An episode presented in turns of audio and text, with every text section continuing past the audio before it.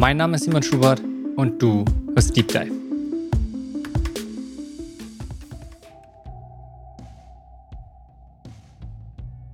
Diese Folge ist mit Benjamin Rolf. Benjamin ist Host des New Performance Podcasts. Sein Fokus liegt darauf, Führungskräfte und Unternehmen auf den Weg in eine gesunde sowie wirksame Arbeitswelt zu begleiten. Was bringt mir Freude bei meiner Arbeit? Am Ende, ich finde, oft läuft es natürlich darauf hinaus, für mich persönlich was gemeinsam zu bewegen, muss ich schon sagen. Also ich finde, es gibt viele spannende Themen, es gibt viele natürlich auch Herausforderungen in der Welt, in der Arbeitswelt, die man irgendwie begegnen kann. Für mich am Ende ist es meistens dann erfüllend, wenn ich es aber nicht alleine mache. Also wenn ich merke, da sind andere Personen mit involviert und man bringt, äh, schafft es irgendwie verschiedene auch Stärken, auch Perspektiven, natürlich auch Charaktere irgendwie zusammenzubringen und, und so für, für eine Sache, für eine Mission tatsächlich so, so zu vereinen. Und das Spannende ist, das klingt immer so ein bisschen klischeehaft, aber ich habe in den letzten Jahren gemerkt, wie herausfordernd genau das ist. Also wie schwierig, so ein bisschen meine persönliche Erfahrung und, und, und Sicht darauf, genau das äh, eigentlich auch, auch zu schaffen. Also verschiedene Menschen auf eine Mission tatsächlich zusammenzubringen mit ihren Blickwinkeln, Potenzialen und zu sagen, so wir bewegen hier gemeinsam was und, und machen, machen diesen Unterschied. Aber wenn das gelingt und wenn da diese Offenheit auch da ist, äh, auch dieses Commitment, dieses Einbringen und da ein gemeinsamer Flow entstehen kann, das ist eigentlich das, was mir eigentlich am, am meisten Freude macht.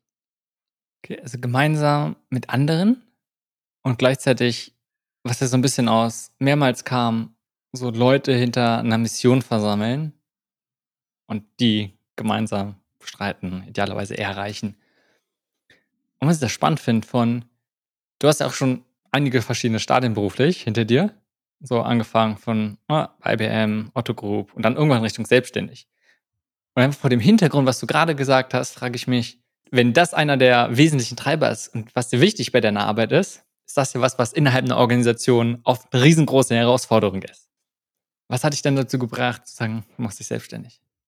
Das ist eine total gute Frage. Also, ähm, ich, also einerseits würde ich sagen, ich glaube, dass genau diese Erkenntnis, die ich gerade geteilt habe, erst in der Selbstständigkeit so richtig durchkommt für mich.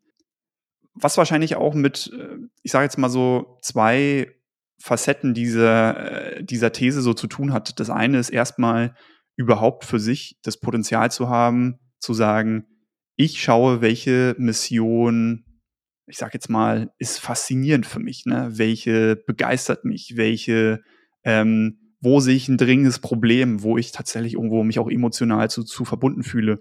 Das kann in einer Organisation manchmal, also gerade wenn es so eine große Organisation ist, ich habe für große Beratungen, große E-Commerce-Unternehmen gearbeitet, ob man da jetzt so diese Verbundenheit zu dieser einen Mission findet, würde ich jetzt mal ein großes Fragezeichen dran stellen. Ne? Also ist möglich, ähm, ist aber auch, kann aber auch herausfordernd sein in dem Sinne.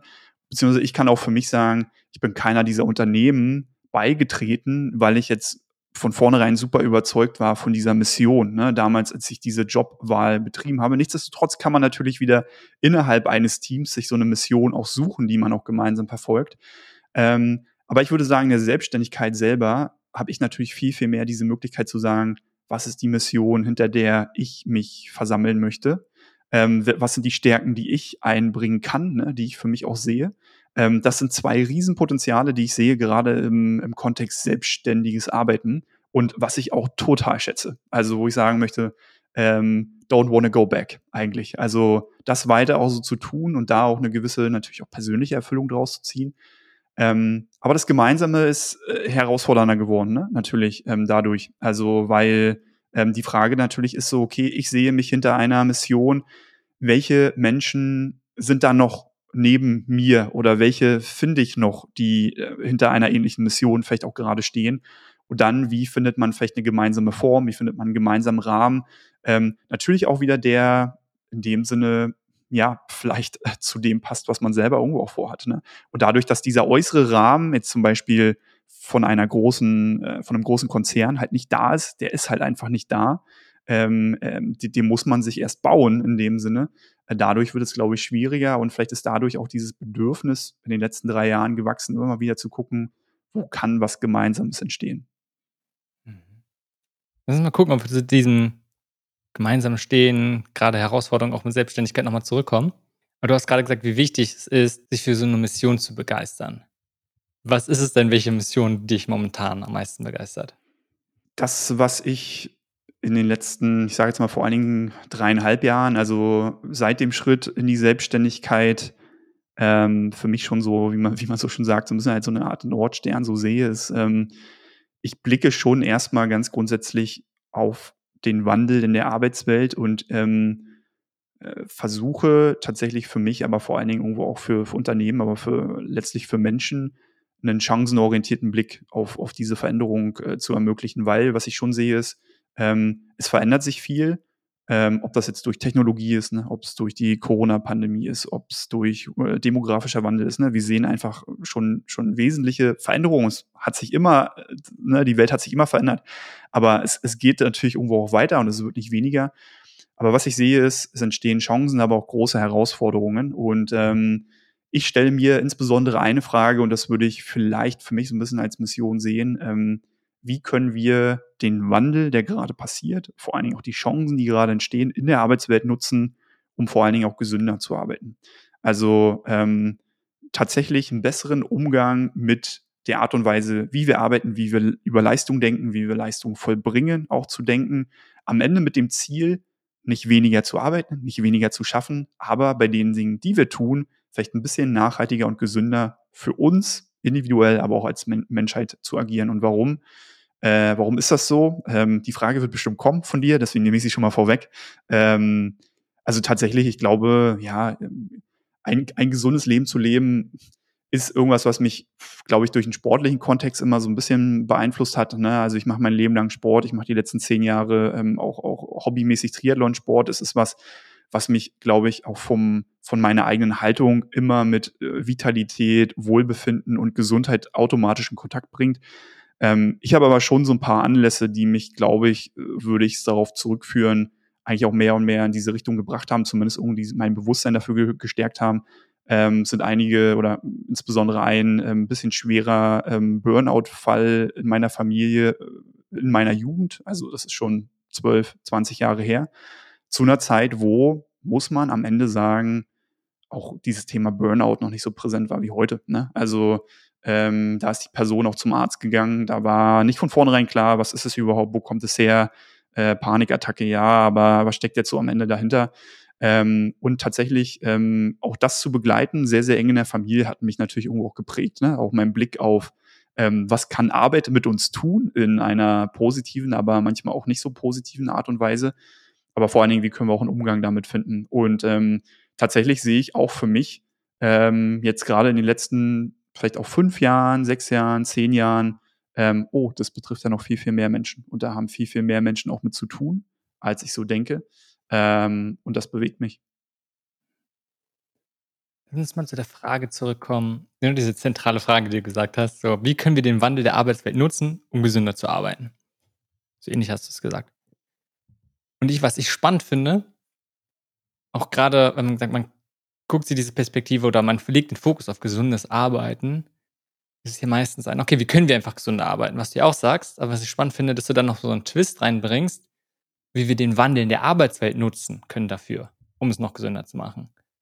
Also, was hat dich dazu bewegt, genau, also ne, darauf zu gehen und nicht einfach nur zu sagen, ein, sich einfach mal so nur anzugucken, ein, okay, wir müssen irgendwie arbeiten und jetzt lass uns gucken, wie können wir gesünder arbeiten, wie können wir gesünder leben. Ja, also, also ich glaube einerseits ein bisschen mein, mein Antreiber dahinter ist, ich habe mich wahrscheinlich die letzten 10, 12, 13 Jahre äh, meines beruflichen Werdegangs genau eigentlich mit diesem Wandel in der Arbeitswelt beschäftigt. Ne? Also alles, was ich die Jahre vorher gemacht habe, ähm, in, der, in der Beratung, dann auch im Konzern, es ging sehr viel um Kulturwandel, es ging sehr viel um Transformation im Unternehmen, um Zusammenarbeit. Und am Ende ging es, muss man immer sagen, um die Frage, wie arbeiten wir hier zusammen, wie arbeite ich heute, äh, wie arbeiten wir vielleicht auch im Team, im Unternehmen heute?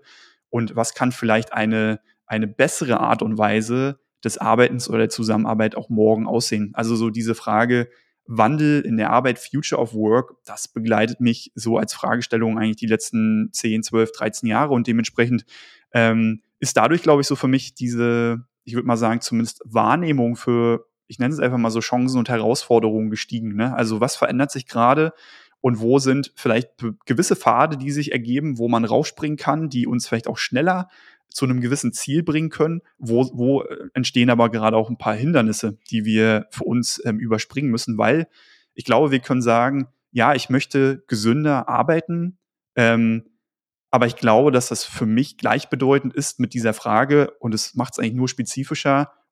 Und wie können wir das tun? Und das Wie hat für mich sehr, sehr viel mit dem Wandel auch in der Arbeitswelt zu tun, weil Arbeit beeinflusst unser Wohlbefinden, beeinflusst unsere Gesundheit. Dementsprechend müssen wir uns die Frage stellen, wie wollen wir in Zukunft arbeiten? Und deswegen müssen wir uns auch die Frage stellen, wie verändert sich denn das Arbeiten? Also das ist eigentlich so diese Kette, die ich gerade für mich sehe. Ähm, deswegen, wahrscheinlich ist es die gleiche Frage für mich am Ende. gleiche Frage und, und gleichzeitig du sagst so, okay, wenn wir betrachten wollen, wenn wir es angehen wollen und wirklich was verändern wollen, wie wir arbeiten, beziehungsweise dass wir gesünder arbeiten, dann müssen wir halt gucken, so ein, was bedeutet Arbeit, wie verändert sich die Arbeit, aber auch erstmal dieses Zielbild, das finde ich interessant zu sagen, ein, wie wollen wir denn, dass Arbeit überhaupt passiert und da nicht nur den Fokus auf, wie wollen wir denn gesund arbeiten, sondern wie wollen wir denn ganz allgemein Arbeit neu denken? Ja, denke ich schon, denke ich schon. Ähm, ist eine große Frage. Und das Ding ist, ähm, die kann jeder und jede ganz unterschiedlich für sich beantworten. Jedes Unternehmen in jeder Branche, in jedem Land dieser Welt äh, wird es unterschiedliche Antworten dazu finden. Aber ähm, genau das macht es auch so, so höchst spannend. Mhm. Genauso wie Gesundheit ja nichts ist, was wir ähm, äh, gleichermaßen für, für alle Menschen beantworten können. Ne? Auch was höchst individuelles. Ähm, und auch wiederum macht es so, so enorm spannend, ja. Lass uns mal ein bisschen weiten. Und wenn man an dieses Thema also ich würde gerne auch noch mal ein bisschen näher auf New Performance eingehen. Aber einmal so, ich sag mal, wenn du dir vorstellst, deine Arbeit so im weiteren Sinn, die Themenbereiche, was sind da so ein bis drei Fragen, zu denen du immer wieder zurückkommst? Ne? Wenn wir so sagen, dieses überliegende, wie können wir den Wandel in der Arbeitswelt nutzen, um gesünder zu arbeiten? Was sind so strenge verschiedene Richtungen, wo du sagst, zu denen kommst du immer wieder drin? Das sind so zentrale Fragen für dich. Hm. Also eine ganz grundlegende, die ich die ich immer wieder sehe, die ich ganz wesentlich finde, ist so diese Frage, wie schaffen wir für uns Klarheit in unklaren, unsicheren Zeiten. Also ähm, eine Beschreibung des aktuellen Zeitgeists ist, glaube ich, das, was oft in diesem äh, in dieser Formulierung VUCA zusammengefasst wird.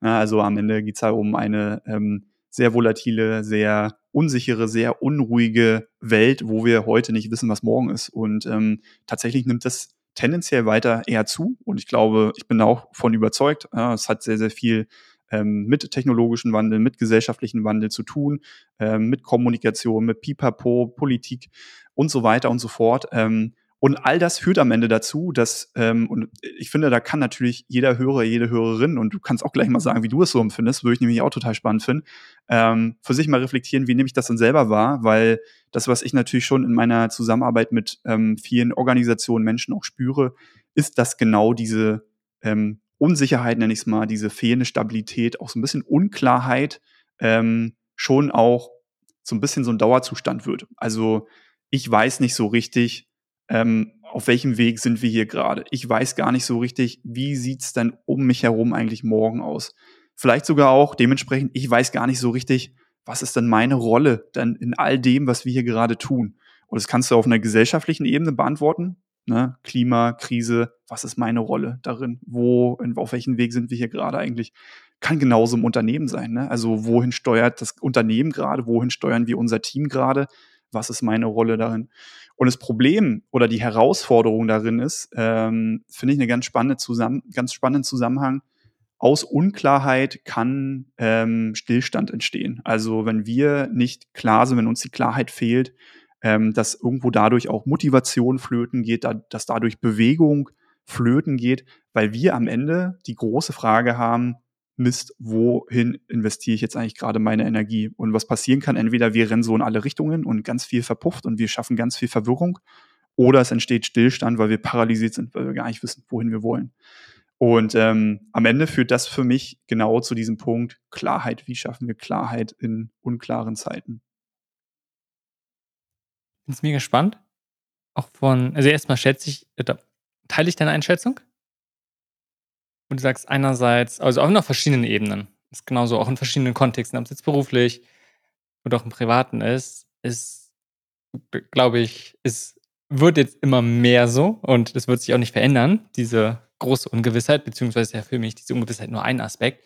Und ich glaube, was, was du ja sagst, so ein, okay, das gar nicht fehlende Wissen, ein, wie, welche Rolle kann ich denn überhaupt demnächst spielen? Sind meine Fähigkeiten noch gefragt? Wie muss ich mich entwickeln? Wo auch noch von welchen, okay, welche Fähigkeiten werden denn überhaupt genötigt? Wenn wir jetzt mal im beruflichen Kontext bleiben. Das kann natürlich sowohl für, also sehr viel Unsicherheit dazu führen, dass man dann gar nicht mehr weiß, was, was kann ich jetzt damit machen?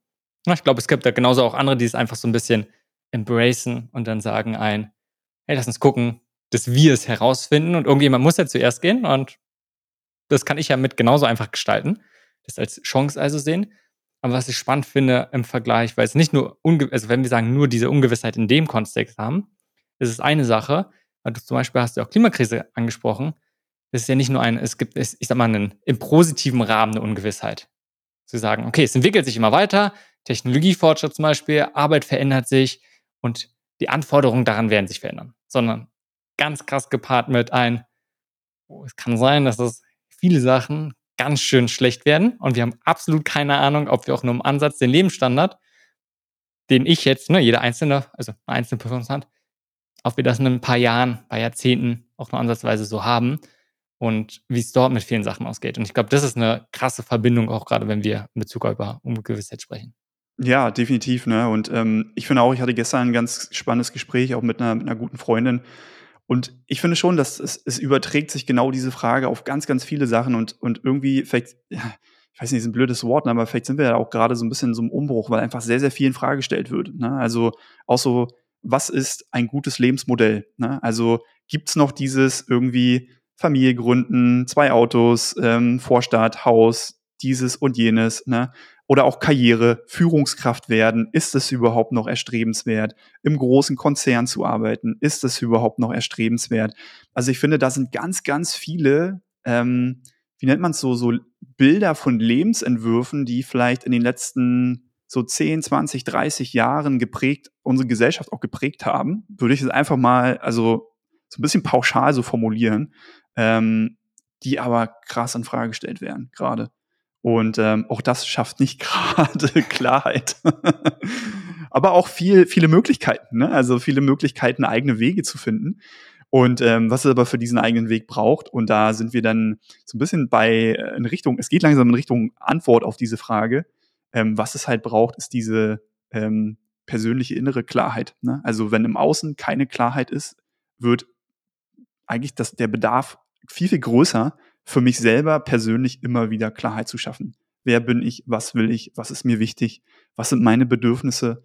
Ähm, und so weiter. Wo ist gerade mein Fokus? Welche Prioritäten setze ich? Das ist innere Klarheit am Ende. Ne? Hat sehr, sehr viel mit Selbstreflexion, mit äh, Selbstkenntnis auch zu tun. Kann jetzt super esoterisch und soft klingen. Äh, ist es meinetwegen am Ende auch, aber ganz, ganz ehrlich, für, für Menschen, die das Gefühl haben, so, mir fehlt Orientierung, mir fehlt Klarheit im Außen, ähm, die wird uns keiner mehr geben sorry to say, wird uns keiner mehr geben. Sie entsteht, äh, sie, sie muss immer mehr in uns entstehen. Das passt gut zu diesem, was wir davor vorgesprochen haben, dass man zum Beispiel eine Mission hat, die ihm wichtig ist. Dass man sagt, man, oder ne, viel ist ja auch einfach dieser große Wunsch, zu etwas beizutragen, wenn man zum Beispiel auch sieht, okay, so viele Sachen sind ungewiss, aber auch so viele Sachen laufen einfach nicht gut. Und dann zu sagen, ein, okay, was ist mir denn wichtig? Und ich, ich kann nicht alles tun, ich kann nicht die Welt retten, aber ich kann schon schauen, ein, wo habe ich denn Fähigkeiten und wofür möchte ich die einsetzen? Absolut. Also auch für mich genau so ein wichtiges Puzzleteil von, von dieser persönlichen Klarheit. Ne? Also ich denke da auch, ne? Also es, am Ende kann man, kann man das wirklich so wie kleine Elemente, kleine Puzzleteile sehen, die am Ende so ähm, das Bild der persönlichen Klarheit immer wieder so neu ordnen können. Und für mich hat es wirklich damit zu tun, mal zu sehen, was kann ich gut, ne? Also was sind meine Stärken, was sind meine Fähigkeiten, was gibt mir Freude? Du hast die Frage gestellt am Anfang. Ähm, Habe ich so ein bisschen aktuell das Gefühl, es gibt tatsächlich einen, so, einen, so, einen, so, einen, so einen emotionalen Beitrag, ne? wo ich denke, da möchte ich etwas zu beitragen, weil es ist ein Thema, was mich bewegt. Und für die einen ist es vielleicht irgendwie, was kann ich tun gegen die Klimakrise? Für andere ist es vielleicht, was kann ich tun ähm, im Sinne von sozialer Gerechtigkeit? Für andere ist es vielleicht so, hey, Ähm, ich ich helfe gerade super, super gerne meinen, meinen Nachbarn, die irgendwie alt sind und irgendwie vielleicht gebrechlich sind. Ne? Andere sagen so, ich ähm, weiß nicht, bin im Bereich Bildung engagiert, weil es ein Thema ist, was mich bewegt. Und ich bin mir ganz sicher, wenn wir uns damit beschäftigen, dann wird jeder und jeder irgendwo auch so, so, so ein Thema für sich entdecken können. Ne? Es geht aber auch um Werte. Es hat sehr, sehr viel mit unseren Werten zu tun. Ne? Wovon bin ich selber überzeugt? Was ist so ein bisschen für mich auch so eine Leitplanke für die Art und Weise, wie ich mich im Alltag auch verhalte?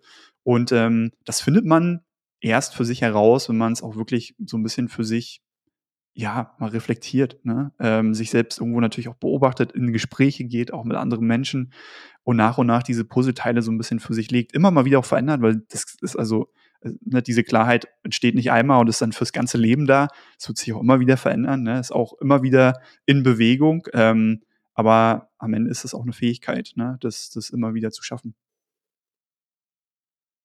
Lass uns nochmal zu dieser ursprünglichen Frage zurückkommen und die ein bisschen konkreter machen. Also nicht die Frage, sondern vor allem, was fängt man jetzt damit an? Weil ich glaube, man kann ganz schnell daraus verlieren. Und ich, wir könnten jetzt die ganze Zeit auf so einer High-Level-Ebene reden und ich bin, hatte sehr viel Spaß dabei. Und gleichzeitig, ich vorstelle, jemand hört es dann, es ist am Ende, stehen da und so, hm. Und jetzt, was fange ich damit an? Und gerade, wie gesagt, nochmal mit diesem Twist von, wie können wir den Wandel in der Arbeitswelt nutzen, um gesünder zu werden. Hast du da für dich konkrete Sachen, die vielleicht in deinem eigenen Leben dir geholfen haben? oder aber auch in Arbeit mit anderen. Und da gibt es viele verschiedene Sachen, auch da wieder sicherlich auf vielen verschiedenen Ebenen. Hast du einfach konkrete Sachen, wo du sagst, damit könnte jemand sofort starten? Ja. Super gute Frage, also erstmal, ne? weil am Ende, ich glaube, ähm, gerade wenn es auch um, um Arbeitswelt, Wandel in der Arbeitswelt geht, am Ende muss jeder bei sich selber beginnen. Ähm, weil, wie gesagt, es ist auch, glaube ich, was hyper individuelles. Ähm, und auch mit der Gefahr, da erstmal sehr schwammig zu sein, aber wir können dann noch konkreter werden. Ich, was ich immer gut finde, womit man sehr, sehr leicht eigentlich starten kann, ist für sich mal zu überlegen, gibt es gerade irgend so Bedürfnis, was sich nicht so gut erfüllt anfühlt. Und Bedürfnis ist so, so ein kleiner Mangel, ist so ein kleines Defizit, was uns so ein bisschen, ja, so ein bisschen ärgert im, im, im, im Alltag. Ne? Es ist irgendwas, was uns manchmal vielleicht so ein bisschen unzufrieden macht, wo wir vielleicht irgendwie auch das Gefühl haben, so, ah, das nagt ein bisschen an der Stimmung. Vielleicht ist es, ne, also um mal so ein Beispiel zu nennen, vielleicht ist es, dass wir merken so, ah, ich bin hier im Homeoffice und irgendwie fühle ich mich doch irgendwie so nicht, so ein bisschen allein, ne, und irgendwie mir fehlt der Kontakt zum Team und irgendwas macht das in meiner Stimmung, ne. Könnte so ein Bedürfnis sein, so, hey, mir fehlt gerade irgendwie dann doch das Team, ne. Oder ich merke so, ey, krass durchgetaktet, Meeting, Meeting, Meeting, Meeting, Meeting. Ich habe keine Zeit für mich, ich komme nicht zur Ruhe, ich kann abends nicht abschalten. Vielleicht ist da wirklich ein Bedürfnis nach mehr Ruhe, ne? Mal nach Regeneration, nach irgendwie ähm, abschalten können. Was kann es noch sein? Hey, vielleicht zu merken, boah, ich mache fünf Jahre den gleichen Job und irgendwie braucht's mal was anderes. Ähm, ich will wachsen, ich will mich verändern, ich will mich weiterentwickeln. Ähm, und vielleicht ist da so ein Bedürfnis gerade da. Und mit Sicherheit wirklich, du kannst jeden Menschen fragen, jeder wird irgendeine Art von solchen Bedürfnis haben. Entweder es ist was wirklich körperliches, ne, also Ruhe, Regeneration, mehr Energie zu haben, sich zu bewegen. Vielleicht ist es was Mentales, ne, wirklich irgendwie Klarheit zu haben oder vielleicht für sich wachsen zu können, selber Entscheidungen treffen zu können. Vielleicht auch was Soziales, ne, also irgendwie mit Menschen in Kontakt zu sein, das Gefühl zu haben, hey, ich fühle mich hier sicher, ich fühle mich hier aufgehoben jeder, jede von uns wird irgendwo so ein Bedürfnis haben, weil so ein Bedürfnis steht immer für auch eine Art Wachstumspotenzial. Ne? Also da kann sich was verändern. Das könnte noch ein bisschen besser sein. Und für uns, also für mich persönlich, ist das meistens schon eine gute Fährte, um herauszufinden, wo kann ich dann im Kleinen schon mal ein bisschen was verändern. Wenn ich zum Beispiel merke, so, ja, Mist, irgendwie, äh, ich habe das Gefühl, ich will mal einen nächsten Schritt machen und ich fühle mich hier gerade einfach irgendwie total stagnierend im Stillstand und habe mich gefühlt die letzten fünf Jahre nicht weiterentwickelt, dann sich da halt wirklich mal die Zeit zu nehmen und zu überlegen, so, naja, wie kann man denn da rangehen? Was könnte nächster Schritt sein? Ne? Also wie kann ich mich dem nähern? Mal mit anderen Menschen reden, die vielleicht schon was gemacht haben, was ich spannend finde. Ne? Vielleicht sich zu irgendeiner Weiterbildung mal anmelden, vielleicht mal mit dem Vorgesetzten sprechen und gucken, was ist denn so eine nächste Möglichkeit? Aber halt dieses Bedürfnis ernst nehmen und für sich mal hinsetzen und zu überlegen, was können ein, zwei Schritte sein, um einen Schritt zuzumachen auf dieses, auf dieses Bedürfnis. Ne? Und ich finde, ähm, alleine damit tun wir, werden wir was verändern in unserer eigenen Arbeits- und Lebensrealität. Und alleine dadurch werden wir etwas in, in unserem Arbeitsleben erstmal verändern. Ähm, und damit natürlich irgendwo auch vielleicht im Kontext der größeren Arbeitswelt, ne? weil ich, am Ende muss man mal sagen, das, was wir tun, wirkt natürlich auch auf andere. Und ich glaube, wenn jeder und jede den eigenen Bedürfnissen ein bisschen mehr Raum geben würde, nicht auf egoistische, total individuelle Weise, ähm, aber schon so ein bisschen wahrnehmend für sich selber, ähm, dann wird das schon auch viel verändern. Lass uns mal ein bisschen auseinandernehmen. Da waren für mich sehr verschiedene Aspekte, die sehr interessant sind. Erstmal finde ich spannend, dass du überhaupt mit Bedürfnissen dort anfängst und sagst, ja, das ist ein wesentlicher Punkt. Weil am Ende ist ja so, okay, wo fange ich an? Das ist ein bisschen, gibt alle möglichen Sachen, ich kann alles möglich tun, aber wo fange ich jetzt ganz konkret an? Und dazu schauen, ein, das als ein bisschen Indiz zu nehmen. Und dort zu schauen, was, also was du ja gesagt hast, zu gucken, okay, wie geht es mir denn mit bestimmten Sachen? Fühle ich mich einsam und ist dahinter vielleicht ein unerfülltes Bedürfnis nach Gemeinsamkeit? Oder alle möglichen, Beispiele gesagt. Ne? Also erstmal so zu gucken, wirklich ein, wie geht es mir, Gefühl und dann zu gucken, welche Bedürfnisse stehen dahinter. Finde ich sehr spannend. Und dann, was, was so ein bisschen impliziert ja damit einhergeht, was du gesagt hast, ist, wenn es unerfüllte Bedürfnisse gibt, dann würden die sich irgendwann zumindest negativ auf unsere Gesundheit auswirken. Ja, Gesundheit, Stimmung, ne? Oder du hast auch explizit auch von Gefühlen gesprochen. Also wir fühlen uns einfach nicht so gut, äh, sind vielleicht schlecht drauf oder irgendwas. Meistens ist das ja ein gutes Indiz dafür, dass gerade irgendein Bedürfnis vielleicht auch ein bisschen angeknackst sein kann. Ähm, und ne, ich meine, manchmal, wie, vielleicht haben wir einen Konflikt, dann ist es vielleicht Bedürfnis nach Harmonie. Ne? Manchmal ist es wirklich, wir fühlen uns zu gestresst, also Bedürfnis nach ein bisschen mehr Ruhe. Ähm, das, das ist so ein, so ein ganz simpler, ich nenne es einfach mal so Selbstführungshack im Alltag, weil wirklich, wir können uns das in jedem Moment fragen. Ne? Ich sitze hier gerade so, wenn ich jetzt auf mich achten würde und hören würde, mal reinhören würde, wo fehlt es gerade am meisten? Vielleicht könnte ich gerade sagen, so, boah, ich habe jetzt schon ziemlich lange auf diesem Stuhl hier gesessen, so, wenn ich jetzt die Wahl hätte, würde ich wahrscheinlich aufstehen mit dem Mikro und einmal, einmal um den Block gehen, so, ne?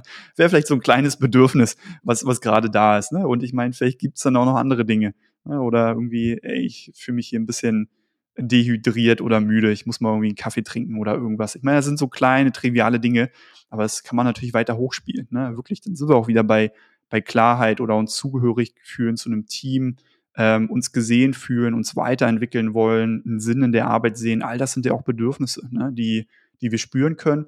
Und wenn wir zu lange unterdrücken, du hast es schon gesagt, ne, also ich glaube einerseits, ähm, wir wären natürlich einfach unzufrieden dadurch, ne, aber natürlich, ich glaube, auf lange Sicht, je nachdem, was es für ein Bedürfnis ist, was wir da unterdrücken, kann uns das natürlich auch krank machen. Und nochmal zu tun, das hört sich, ich mir vorstellen, mich ziemlich, oder kann sich schnell trivial anhören. Ist so, okay, ich höre doch, wie es mir geht. Und gleichzeitig, unser Körper kann, gibt uns ja ganz, ganz viele Signale. Das ist zum Beispiel angesprochen. Okay, wenn ich durstig bin, ja, dann sollte ich vielleicht was trinken. Und da einfach, da gibt es ja einen Mechanismus, kann, kann ich mir einfach von Anfang an vornehmen, mehr zu trinken. Und gleichzeitig, wenn ich immer mehr achtsam werde und schaffe zu wahrnehmen, diese, wie ich mich gerade fühle, die dahinter, die Bedürfnisse dort dann, kann der Körper sich auch schon recht gut ausdrücken und wir uns damit selbst regulieren. Und gleichzeitig kann ich mir vorstellen, jemand hört es und sagt, okay, eigentlich geht es darum, okay, wie kann ich jetzt gesünder leben? Und ich weiß, dass ich gestresst bin. Das bringt mir jetzt auch nichts, wenn ich weiß, dass es so ist und dass es dann irgendwelche Bedürfnisse gibt. Ich weiß trotzdem jetzt nicht, wie ich mich anders verhalten kann und wie ich es schaffen kann, dass mein Arbeitsumfeld, beziehungsweise auch einfach meine Arbeit, ich dabei weniger gestresst bin. Ich brauche irgendwas Handgreifliches. Ja, also macht Sinn. äh, weil am Ende, genau, ne, wenn es wirklich darum geht, so ein Thema mal konkret anzupacken, egal was es ist, ob es jetzt vielleicht wirklich das Thema Stress ist, ähm, in die Aktion kommen und, und Dinge tun und Dinge verändern. Und ich meine, ich bin da immer der größte Fan davon, ähm, die Sachen einfach zu halten. Also auch da nicht zu komplex zu werden, ähm, nicht irgendwie direkt zu sagen, ich muss jetzt am Tag irgendwie 5000 Dinge machen, und irgendwie äh, die krasse fünf Stunden Morgenroutine haben und irgendwie abends noch journalen und dieses und jenes, um weniger Stress zu sein oder, oder achtsamer zu sein, sondern tatsächlich für sich mit ein, zwei Dingen anzufangen, die ähm, der eigenen Einschätzung nach und vielleicht meinetwegen auch auf Grundlage von Inspiration, die man von außen bekommt, wirklich einen Unterschied machen können. Ne? Und ich meine, wenn ich da jetzt irgendwie, mal angenommen, wir sprechen jetzt wirklich mal über Stress, ne? lass, uns, lass uns das anschauen. Ähm, wenn ich jetzt darüber nachdenke, man muss es einfach so sagen, und das ist auch das, ne, klingt äh, irgendwie jeder schon mal gehört, aber das, was den meisten ja wirklich fehlt, ist ja wirklich diese Zeit für Regeneration, ne, müssen wir am Ende sagen. Ich selber bin im sportlichen Kontext unterwegs, äh, nicht professionell, aber ähm, jetzt irgendwie auch die letzten zehn Jahre sehr, sehr viel im Triathlonsport, ähm, ähm, ja, mich irgendwo auch ausgetobt und ich finde, auch Triathlon ist eigentlich eine sehr auch intensive Sportart. Ne? Also man trainiert relativ viel, ähm, muss sich da auch sehr, sehr gut organisieren. Und trotzdem merkt man im Triathlon und merkst auch in anderen Sportarten, die Regeneration ist Teil, muss Teil eigentlich des Sports sein. Ne? Also wenn du überlegst, wie sieht mein Wochenplan aus, wie sieht vielleicht mein Monatsplan aus, ich trainiere gerade auf einen Wettkampf hin, dann denkst du nicht nur drüber nach, so, wie haue ich mich jetzt im Training maximal weg, sondern du denkst drüber nach, wie bekomme ich vor allen Dingen die Regeneration, die ich brauche, um nicht krank zu werden, um mich nicht zu verletzen, auch um zu wachsen am Ende des Tages. Ne? Also in meiner eigenen Leistungsfähigkeit zu wachsen, schneller zu werden, stärker zu werden, ausdauernder zu werden. Das ist abhängig von Regeneration. Und ähm, das Schöne ist, das Spannende ist, das können wir vom Sport auch in die Arbeitswelt übertragen. Ne? Wenn wir persönlich wachsen wollen, wenn wir uns persönlich weiterentwickeln wollen, wir brauchen den Stress, wir brauchen die Anspannung, wir brauchen auch die Intensität. Also immer mal wieder unsere sogenannte Komfortzone zu verlassen, immer mal wieder auch in sehr fordernden Situationen zu sein, ähm, ist total okay, solange wir für uns dann auch immer wieder in die Ruhe kommen. Also genau diese Balance finden zwischen dieser Anspannung, die wir auch brauchen, aber auch dann dieser Entspannung. Und aus meiner Sicht ähm, sind wir tatsächlich häufig ähm, in unserer Arbeitswelt eher in so einem chronischen Mischmasch, würde ich mal sagen. Ne? Also es gibt sehr, sehr viele Menschen, die sind nach meiner Beobachtung, und ich war auch lange Zeit äh, in, in so einem Stadium, wir sind vielleicht gefordert, manche sind auch sehr gefordert, aber wir sind schon oft gefordert in dem, was wir tun, alleine schon durch die Art und Weise, wie wir arbeiten. Hier kommt eine Mail rein, da haben wir eine Aufgabe, da kommt die nächste Deadline, da will jemand was von uns. Also wir sind konstant beschallt und konstant eigentlich zumindest immer minimal ähm, gestresst und unter Druck aber wir kommen von diesem Stress nicht so richtig runter. Uns fällt es wirklich schwer, mal abzuschalten, schwer auch am Ende des Tages zu sagen, ich komme nicht nur körperlich, ich komme geistig mal richtig runter. Ich kann tatsächlich ja wirklich mal abschalten. Und am Ende führt das dahin, und das ist der Stress, der uns krank macht, dass wir eher chronisch und dauerhaft gestresst sind. Es ist nicht der intensive Stress, kurzzeitig, der uns krank macht. Es ist dieses dauerhafte chronische. Ähm, und da müssen wir rauskommen. Und dafür, um da rauszukommen, dafür braucht es ähm, regelmäßig und strategisch genau diese Ruhe, diese Re Regeneration, ähm, äh, ja, ganz entscheidend. Und wenn ich an Regeneration denke, da können wir gleich sonst mal hingucken. Ähm, ich denke da nicht nur an Urlaub, ich denke da nicht nur am Wochenende, sondern entlang eines Tages. Ne? Also die kleinen Pausen entlang des Tages. Für mich ist immer so eine Daumenregel, ähm, auch hier für die, für die ZuhörerInnen, wenn, ähm, wenn du am Ende des Tages nach Hause kommst und du landest ähm, drei, vier, fünf Tage hintereinander, auch, oder auch nur an einem Tag, abends auf der Couch und du bist energielos, du bist total fertig und du hast das Gefühl, ich kann nicht mehr Freunde treffen, ich kann keinen Sport mehr machen, ich kann eigentlich nur noch auf der Couch liegen, Netflix anmachen und irgendwie, weiß ich nicht, mich vielleicht auch im Zweifel noch schlecht ernähren, dann ist das beste Zeichen dafür, dass es nicht gelungen ist, entlang des Tages ausreichend Erholung einzubauen.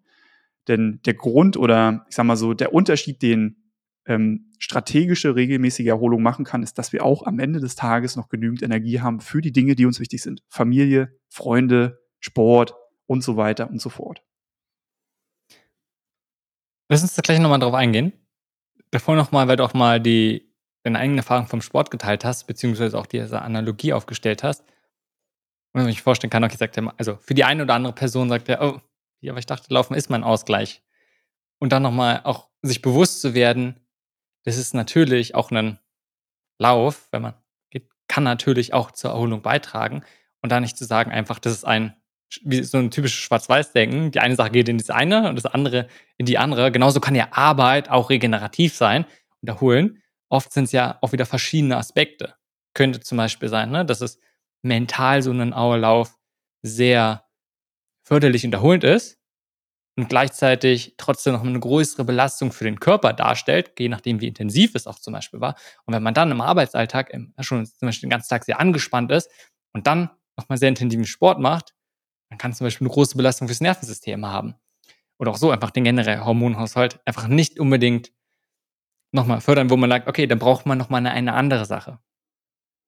Total, ne? Und ähm, finde ich, also finde ich gut, dass du das aufmachst, für sich auch da wieder natürlich zu überlegen, was ist jetzt für mich eine gute Form der Erholung, ne, die ich jetzt irgendwo auch brauche.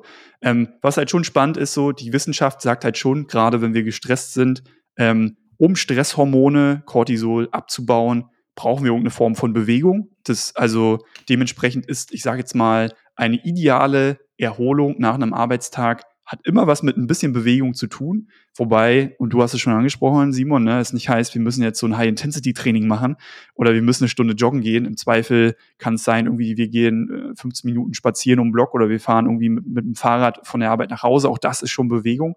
Aber es braucht diese Bewegung im besten Fall, um Stresshormone abzubauen und danach dann zu entspannen. Ob das dann tatsächlich trotzdem nochmal zum Sport gehen ist, ähm, ist eine Möglichkeit also, oder man erholt sich wirklich. Aber ja, ich finde ähm, auch da, und vielleicht ist es jetzt so ein totales Off-Topic, aber ähm, tatsächlich auch spannend, welche Dynamik ich so ein bisschen auch sportlicher Natur gerade in der Gesellschaft wahrnehme, weil was ja gerade so ein, so ein Riesentrend erfährt, ist ja dieses High-Intensity-Training. Ne? Also wo man auch sieht, viele Fitnessstudios, die jetzt irgendwelche Kurse anbieten, so High-Intensity, und wo ich so denke, ähm, also wenn die einzigen zwei Male, die ich in der Woche zum Sport gehe, beides so High-Intensity-Trainings sind, ich aber ansonsten keine sportliche Grundlage habe, dann ist es wahrscheinlich nicht das beste Training für mich. Ne? Ähm, dann auch da wieder, regenerative Bewegung, regenerative Sport sollte genauso irgendwie wie auch im Arbeitskontext für uns erstmal die Grundlage sein. Ne? Wenn ich nicht eine grundlegende, vielleicht irgendwie Form von Bewegung habe, dann bringt mir zweimal High-Intensity-Training in der Woche ähm, Im Zweifel bringt es mir nicht viel, ähm, im Zweifel verletze ich mich eher oder mache mich kaputt. ich finde es super toll, dass du es ansprichst. Also von, ne, ich glaube, können wir je nachdem, wie man es auch formuliert, denke ich schon klar, ne? wenn man jetzt auch hochintensives Training zweimal die Woche macht, ist es ja nicht, dass es keinen Effekt hat. Gleichzeitig, ich glaube, was du ja gerade sagst, ein, dass es nicht nur positiv ist, sondern auch einen negativen Effekt hat. Und was ich mal einen ganz guten Spruch auch generell in diesem The Thema Training finde, ist ein, intensiv zu trainieren muss man sich verdienen. Ja. Weil man guckt sich ganz oft so an, Hochleistungssportler, gerade Profisportler, trainieren jeden Tag zig Stunden. Also wirklich ja viele, viele Stunden und so ein, okay, jetzt möchte ich die Leistung auch machen, darum fange ich auch so an zu trainieren. So funktioniert es natürlich nicht, sondern es ist jahrelang aufbauen, trainieren, damit der Körper überhaupt mit diesem Umfang und auch der Intensität dieses Trainings umgehen kann und darauf entsprechend reagieren kann. Darum finde ich es super, dass du so sagst. Genau, ne? Und ich meine, wenn man auch sich mal wirklich anguckt, also ich kann jetzt gerade für einen Triathlonsport ähm, auch so ein bisschen so in die Zahlen gucken und ganz ehrlich, also die Profisportler trainieren nicht mehr als 10, maximal 20 Prozent der Trainingszeit in diesem intensiven Bereich. Ne? Also der Rest ist halt sehr regenerativ, 10, 20 Prozent im intensiven Bereich. Und ja, da frage ich mich also, warum soll ich jetzt als, als Hobbysportler 80 Prozent meines Trainings in so einem intensiven Bereich auf einmal verbringen? Ne? Ähm, macht eigentlich wenig Sinn. Und das Spannende ist, wir können das, finde ich, ist mein Blick relativ gut in die Arbeitswelt übertragen, indem wir zum Beispiel auch sagen, ähm, wir alle brauchen sehr fokussierte und konzentrierte Arbeit, die uns oft auch fehlt, also dieses sogenannte Deep Work.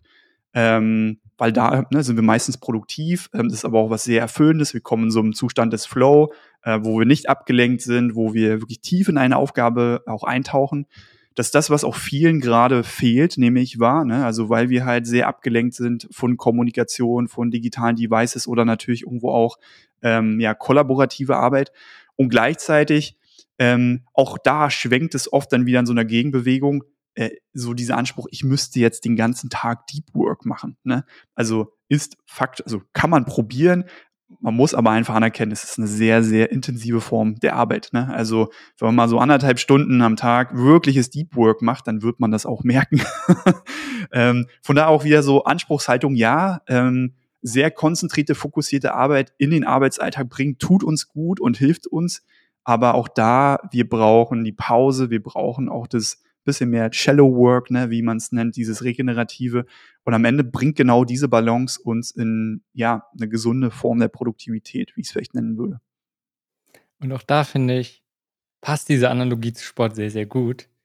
Ja, auch wenn man es gar nicht gewöhnt ist, so anfängt, kann sein, dass man nach zehn Minuten schon einfach sagt, boah, ich, jetzt lenke ich mich ständig nur ab, ich merke es und ich brauche jetzt eigentlich schon die Pause. Ja. Wenn man es öfter macht, dann kann man auch längere Zeit dann fokussiert Absolut. arbeiten.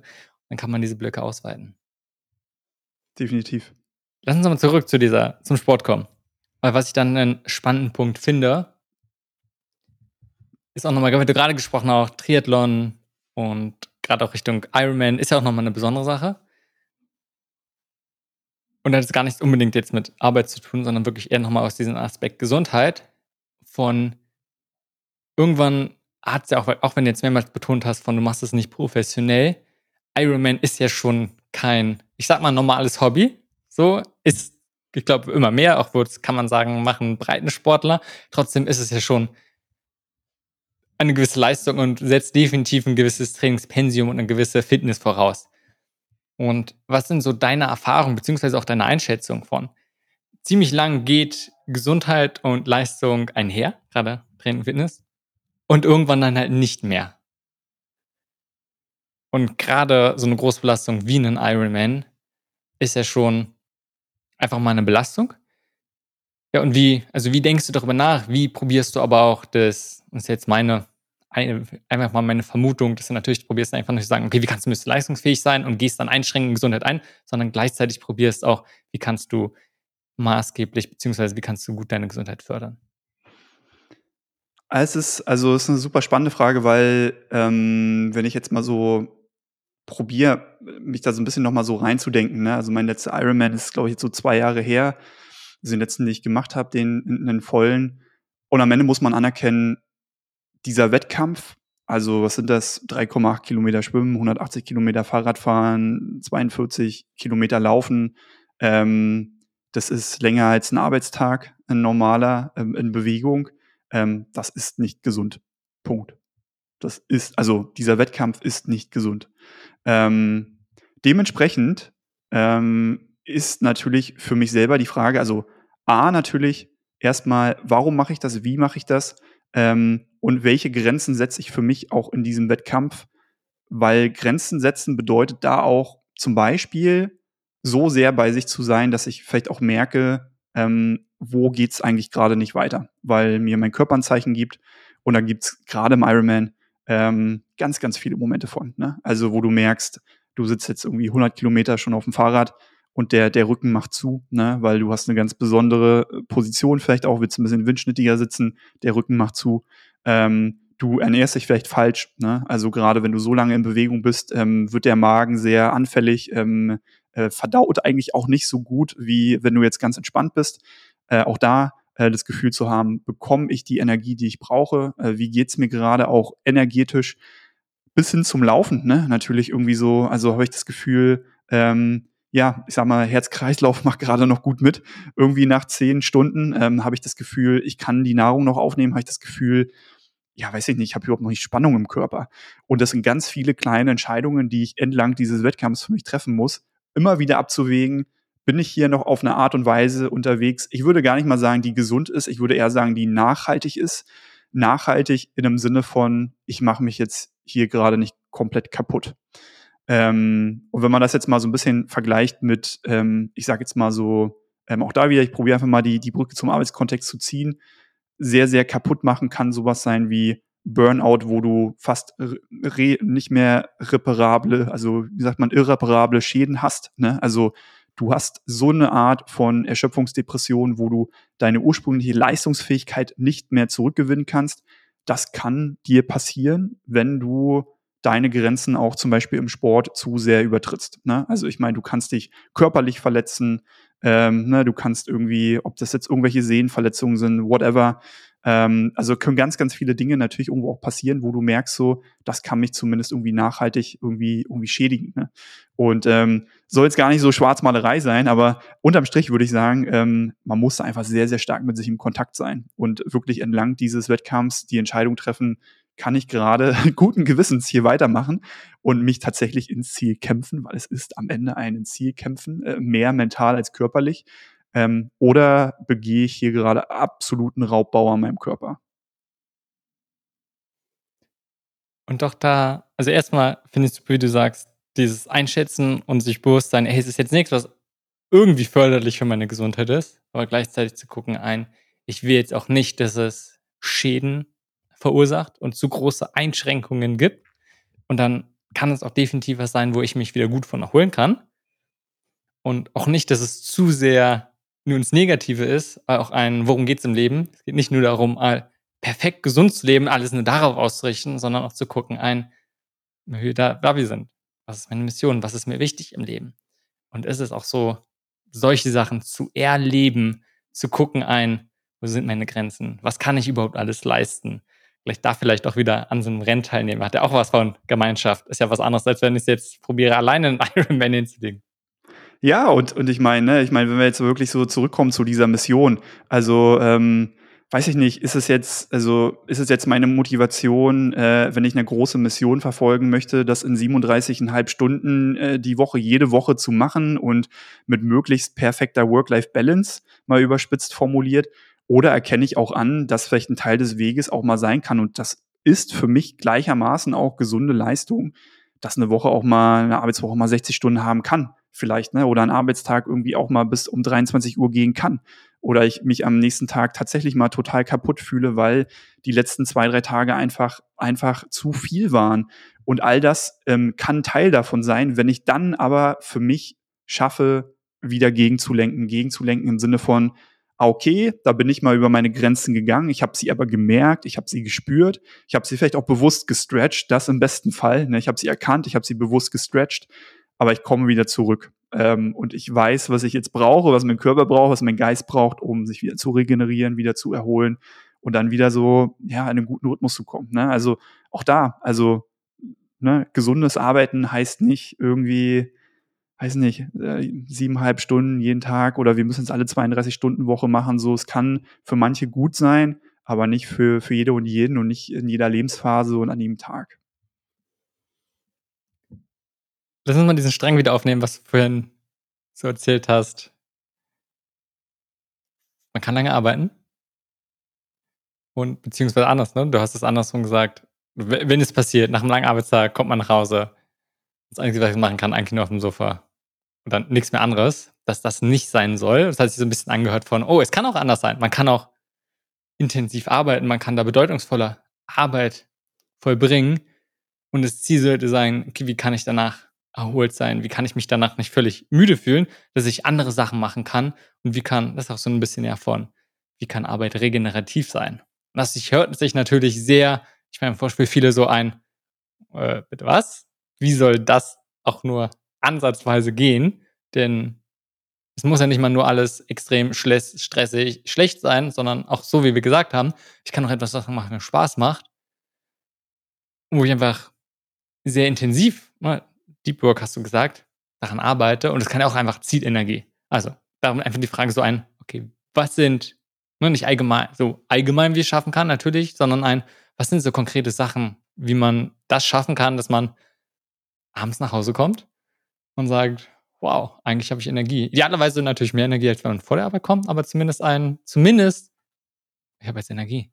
Ja, ähm, wichtige Frage. Und ähm, du hast du hast jetzt schon zwei, dreimal Energie angesprochen und ich finde das eigentlich eine total gute Übung. Also für sich wirklich mal zu machen, ähm, ne, vielleicht Ende der Woche, ähm, Freitag oder so, oder auch mal am Ende eines Arbeitstags sich mal hinzusetzen, mal zu überlegen, wenn jetzt auf den heutigen Tag, auf die letzten Tage zurückblicke, was sind denn die Dinge, ähm, die mir tendenziell mehr Energie gegeben haben? Also wo habe ich das Gefühl, da bin ich mit mehr Energie rausgegangen und es ähm, kann ja teilweise wirklich sein, äh, dass ich Energie gezogen habe aus äh, guten Gesprächen, aus ähm, einem inspirierenden Austausch, aus ähm, vielleicht auch einer bestimmten Aufgabe, die ich gemacht habe, eine Weiterbildung, ähm, vielleicht aber auch irgendwo, wo ich ein Erfolgserlebnis hatte. Also wo habe ich das so das Gefühl, da waren Momente, die haben mir Energie gegeben. Ähm, aber was sind auch Dinge, wo einfach viel Energie weggegangen ist? Und ähm, das kann tatsächlich, ähm, ja, es können auch Konflikte sein, manchmal, ne, zwischenmenschliche Themen. Ähm, das kann natürlich aber auch einfach großer Stress sein. Ähm, es kann ho ein hoher Workload sein, hohe Arbeitsintensität, große Taktung oder einfach, dass sehr viel parallel passiert. Aber für sich mal das anzugucken und mal zu überlegen, so, wenn ich das so ein bisschen so wie so eine, äh, ne, irgendwie so eine kleine Bilanz aufstelle, äh, Energiebilanz, äh, irgendwie äh, links kommen Sachen dazu, rechts gehen, gehen Sachen weg. Ähm, was ist da eigentlich alles so passiert? Weil das ist zum Beispiel eine Sache, wo ich so sagen würde, ähm, da kann man sich relativ schnell mal die Frage stellen, wie kann ich denn äh, dafür sorgen, dass es dass mehr äh, von diesen Energiegebern in meinen Alltag kommen und ähm, weniger von den Dingen, die mir Energie nehmen, tatsächlich in so einem Alltag kommen. Ne? Das sind Dinge, die können wir uns angucken und äh, ich glaube, da kann man auch hin und wieder bestimmt auch ein paar, paar Dinge bewusst verändern.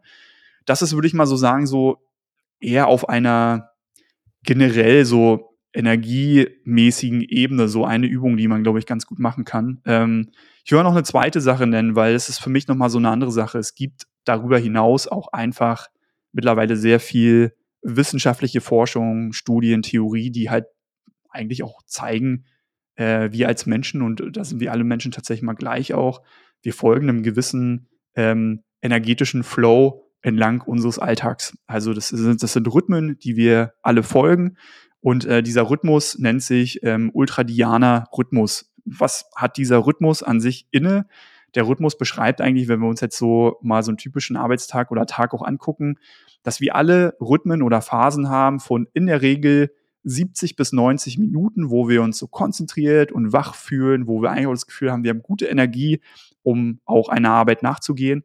Aber diese 70 bis 90 Minuten sind gefolgt von circa guten 20 Minuten, wo wir uns eigentlich dann unkonzentrierter mal fühlen, wo wir ein bisschen müde werden, wo wir ein bisschen schläfrig werden, bevor dann dieser Rhythmus weitergeht. Also so ein bisschen wie so eine Sinuskurve. Ne? Also wir haben die, dieses Hoch, dann kommt ein kleines Tief, dann kommt wieder das Hoch, dann kommt wieder das kleine Tief.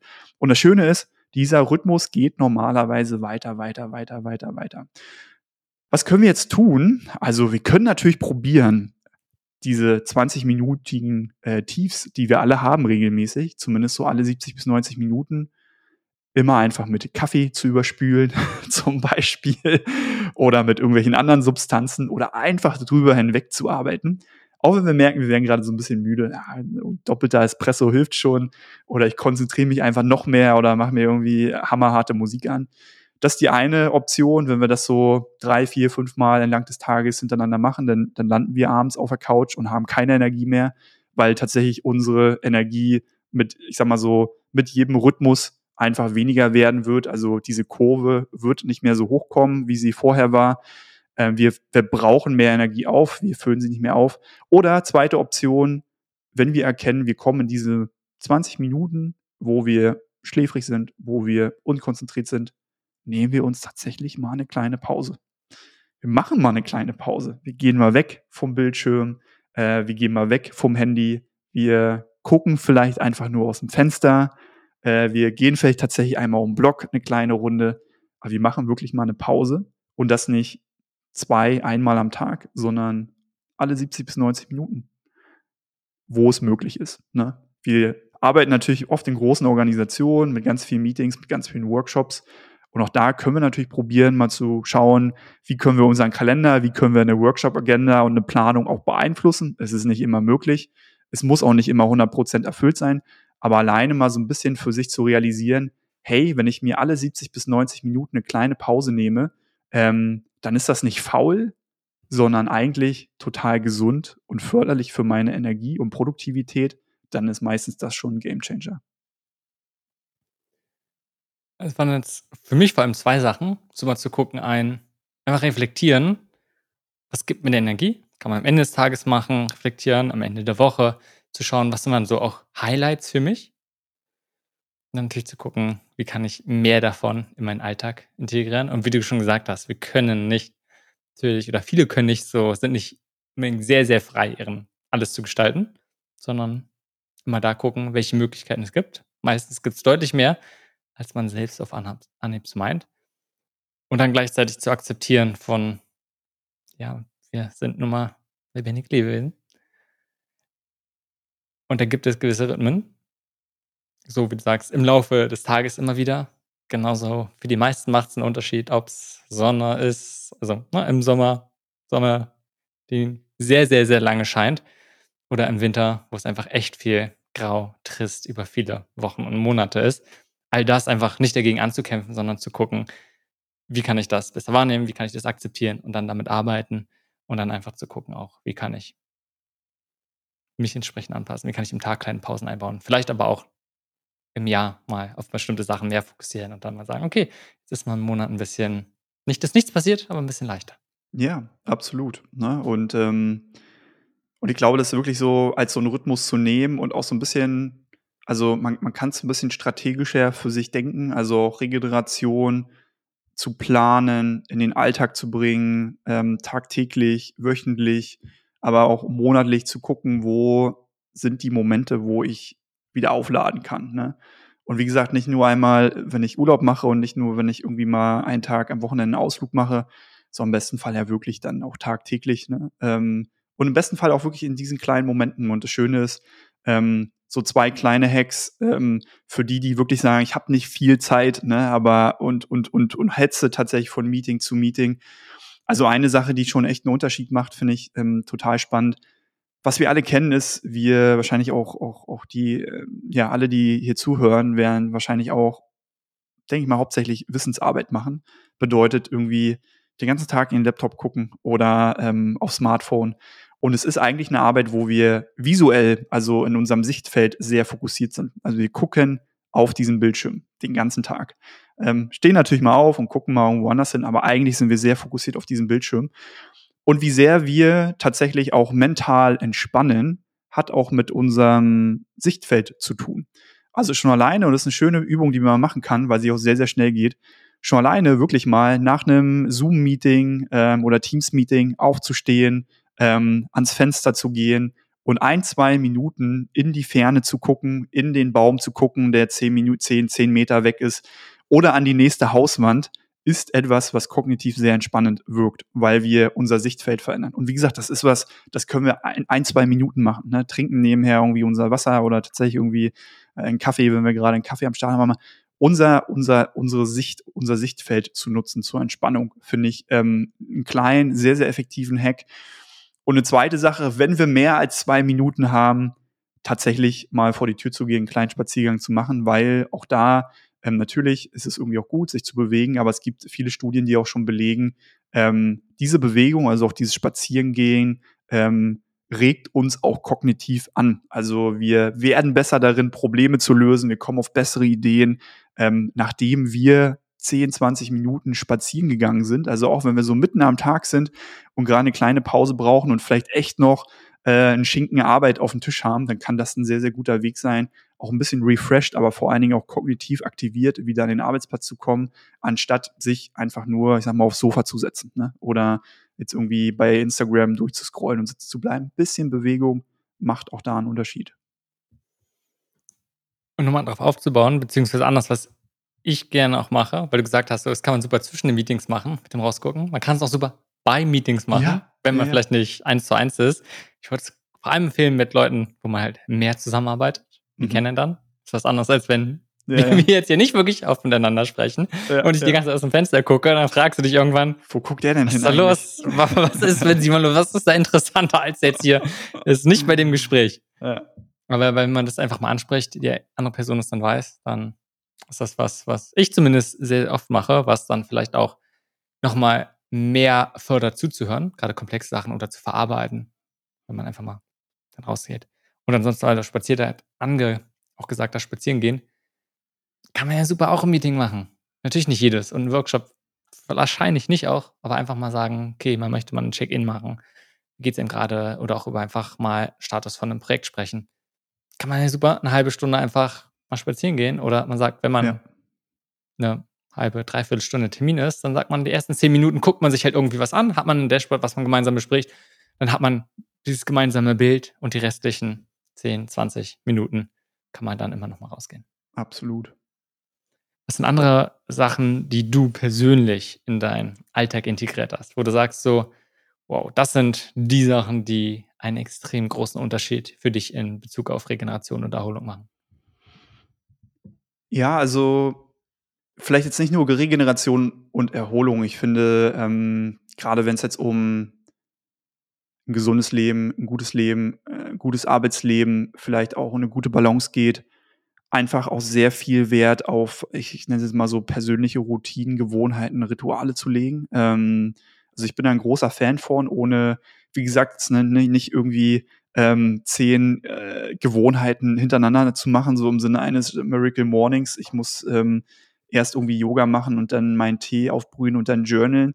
Ähm, aber ähm, für sich vielleicht so ein, zwei, drei Dinge zu finden, die einem Alltag halt wirklich irgendwie auch Energie geben oder die zumindest auf positive Weise ähm, für mich einen Unterschied machen. Ne? Und ähm, das Schöne ist, wir können eigentlich sehr, sehr gut die Brücke zum Thema Bedürfnisse auch wieder ziehen. Ne? Also auch da zu schauen, wo taucht vielleicht regelmäßig ein Bedürfnis auf, das ich immer mal wieder habe, vielleicht auch, weil es mir wichtig ist oder weil vielleicht auch mein gerade ja meine Lebensphase das so ein bisschen mit sich bringt und wie kann ich vielleicht eine Gewohnheit für mich bauen, die dieses Bedürfnis ähm, so ein bisschen erfüllen kann oder zumindest irgendwie so ein bisschen stillen kann.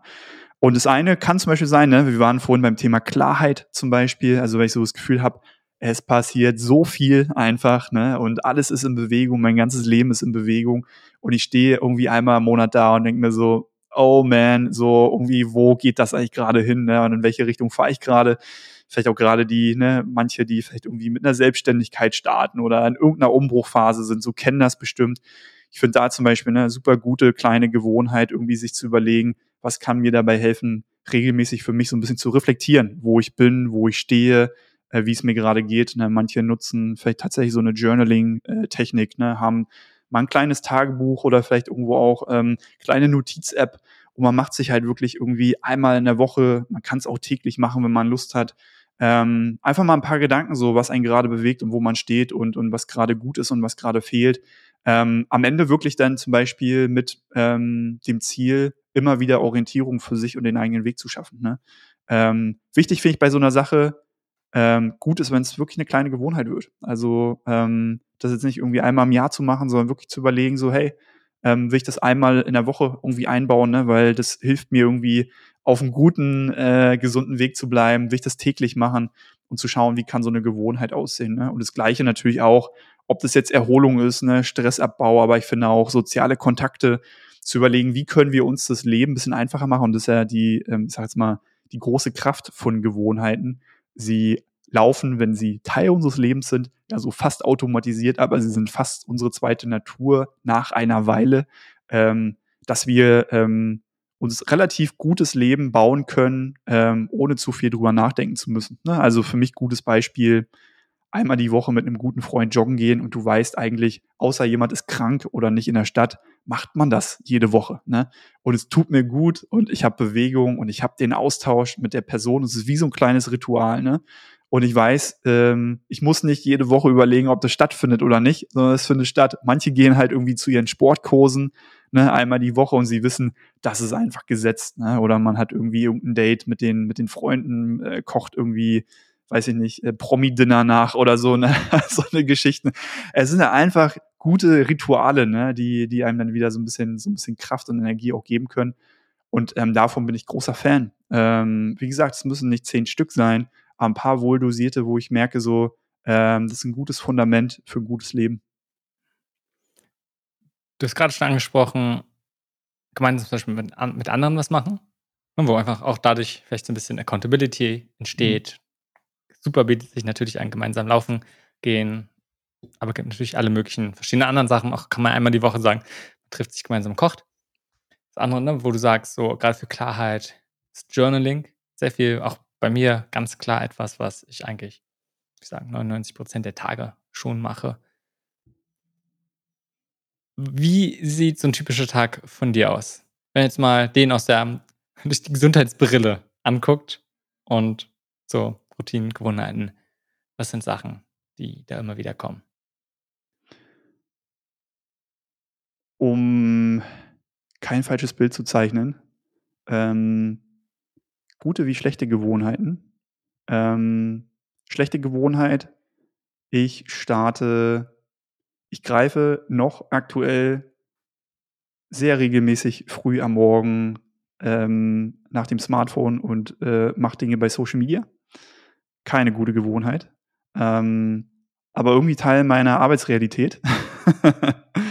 Hat sehr viel, also ist kein Hobby in dem Sinne, sondern ist Teil meiner Arbeitsrealität, aber ich merke keine gute Gewohnheit für meine Gesundheit.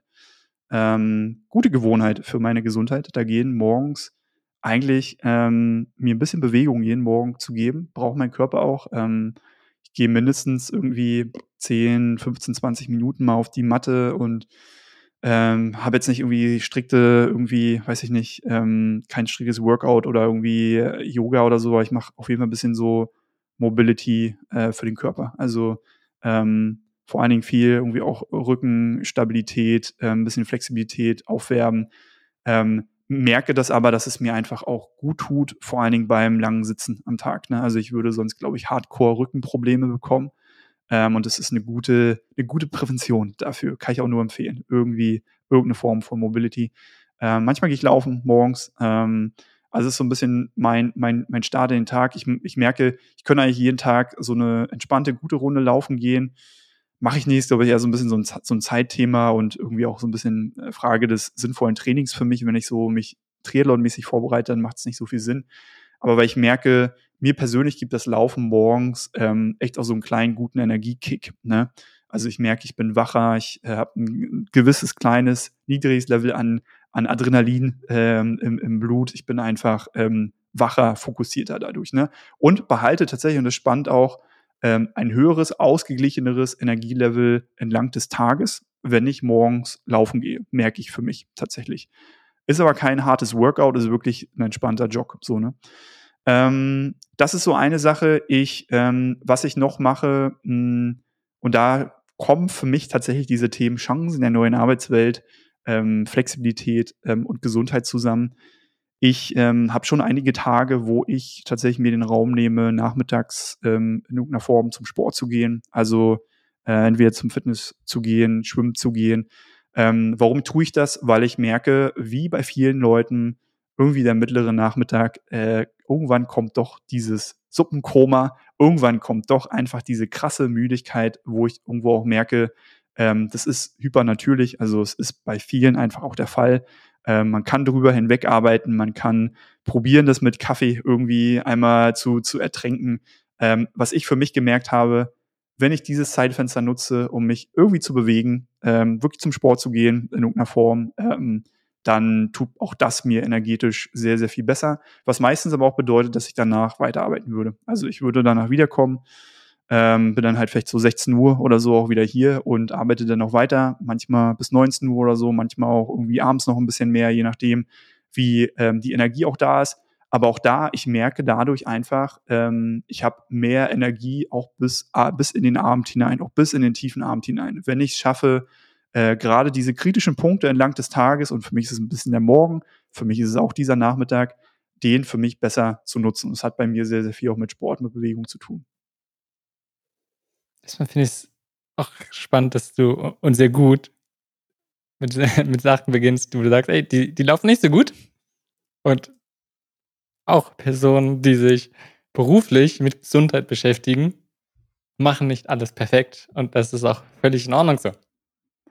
Ja, du, vor, zu, zumindest, also was ich auch nochmal sagen will, ich meine, ich will auch nicht, dass es zu, also das Podcastgespräch so wahrgenommen wird. Jetzt kommt hier der nächste Typ, der mir irgendwie zehn Tipps gibt, die ich irgendwie und und nachher mache ich Instagram an und ich sehe die nächsten zehn äh, Lifehacks, wie ich irgendwie keine Ahnung gesünder lebe oder irgendwie sportlicher wäre oder so, ähm, weil da bin ich auch kein überhaupt gar kein Fan von. Ne? Ähm, für mich ist am Ende total entscheidend für sich selber zu gucken und zu überlegen, ey, was tut mir gut? Ähm, was sind wirklich die Dinge, die einen Unterschied machen. Und wenn ein paar Sachen mit dabei sind, ähm, die auch manchmal aber keine gute Angewohnheit sind, wo man sagen kann, rein rational gesehen, wäre es anders besser, aber macht es vielleicht trotzdem so, weil, ähm, keine Ahnung, es passt gerade zur Lebensphase, zur Art und Weise, wie man arbeitet, ähm, oder wenn man einfach auch irgendeine Vorliebe hat, abends noch Schokolade zu essen oder morgens zum Handy zu greifen oder whatever. Solange auch da wieder, ne, und ich glaube, das dritte, vierte Mal, dass wir es ansprechen, das ist das verbindende Element. Ähm, solange man einigermaßen mit sich im Kontakt ist und wirklich bewerten kann, äh, wie gut tut mir das oder wie sehr beeinträchtigt mich das gerade negativ, ist das alles total in Ordnung.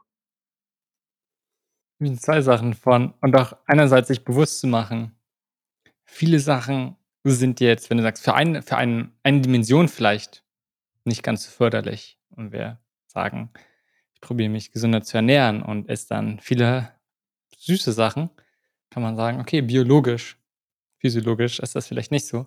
Aber auf einer anderen Ebene, wenn ich nicht in Maßen, sondern wirklich genieße, dann kann das ja auch wieder was Positives sein. Also das erstmal auch wieder probieren, ganzheitlich zu betrachten. Und dann wieder, wie du meinst, schließlich so auch zu gucken, okay, welches Bedürfnis ist denn da, was das stillt? Weil auch, wir machen die Sachen nicht, ja nicht umsonst, sondern wir probieren ja, um irgendwie damit umzugehen und dann vielleicht auch zu gucken, okay, welches Bedürfnis ist dahinter, beziehungsweise warum tue ich das und gibt es noch irgendwas anderes, wo ich das genauso gut machen kann. Es ist ein, ich suche zum Beispiel morgens Verbindung, und deswegen für Social Media. Ja. Wäre es auch eine Möglichkeit, mit irgendjemandem zu telefonieren oder auch vielleicht, oh, Vielleicht habe ich ihn ja mit mir im Bett schläft, ja, ja. mit dem ich einfach morgens mal auch mal reden, reden. könnte. ja, aber wie ist es denn bei dir? Also, wenn du so mal auf deinen Alltag guckst, so, ähm, hast du ein, zwei Dinge, wo du sagst, so, hey, die, da hat sich viel Energie draus, ähm, aber auch ein, zwei Dinge, vielleicht auch spontan, wo du sagst, so, ähm, da ist auf jeden Fall noch so Optimierungsraum, äh, den du auch für dich so erkennst.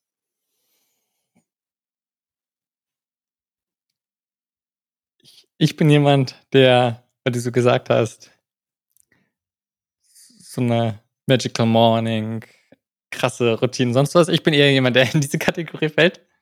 Ich habe schon ganz klar, wo ich sage, ich, ich mag es einen geregelten Morgen. Ich mag es vor allem, morgens aufzustehen.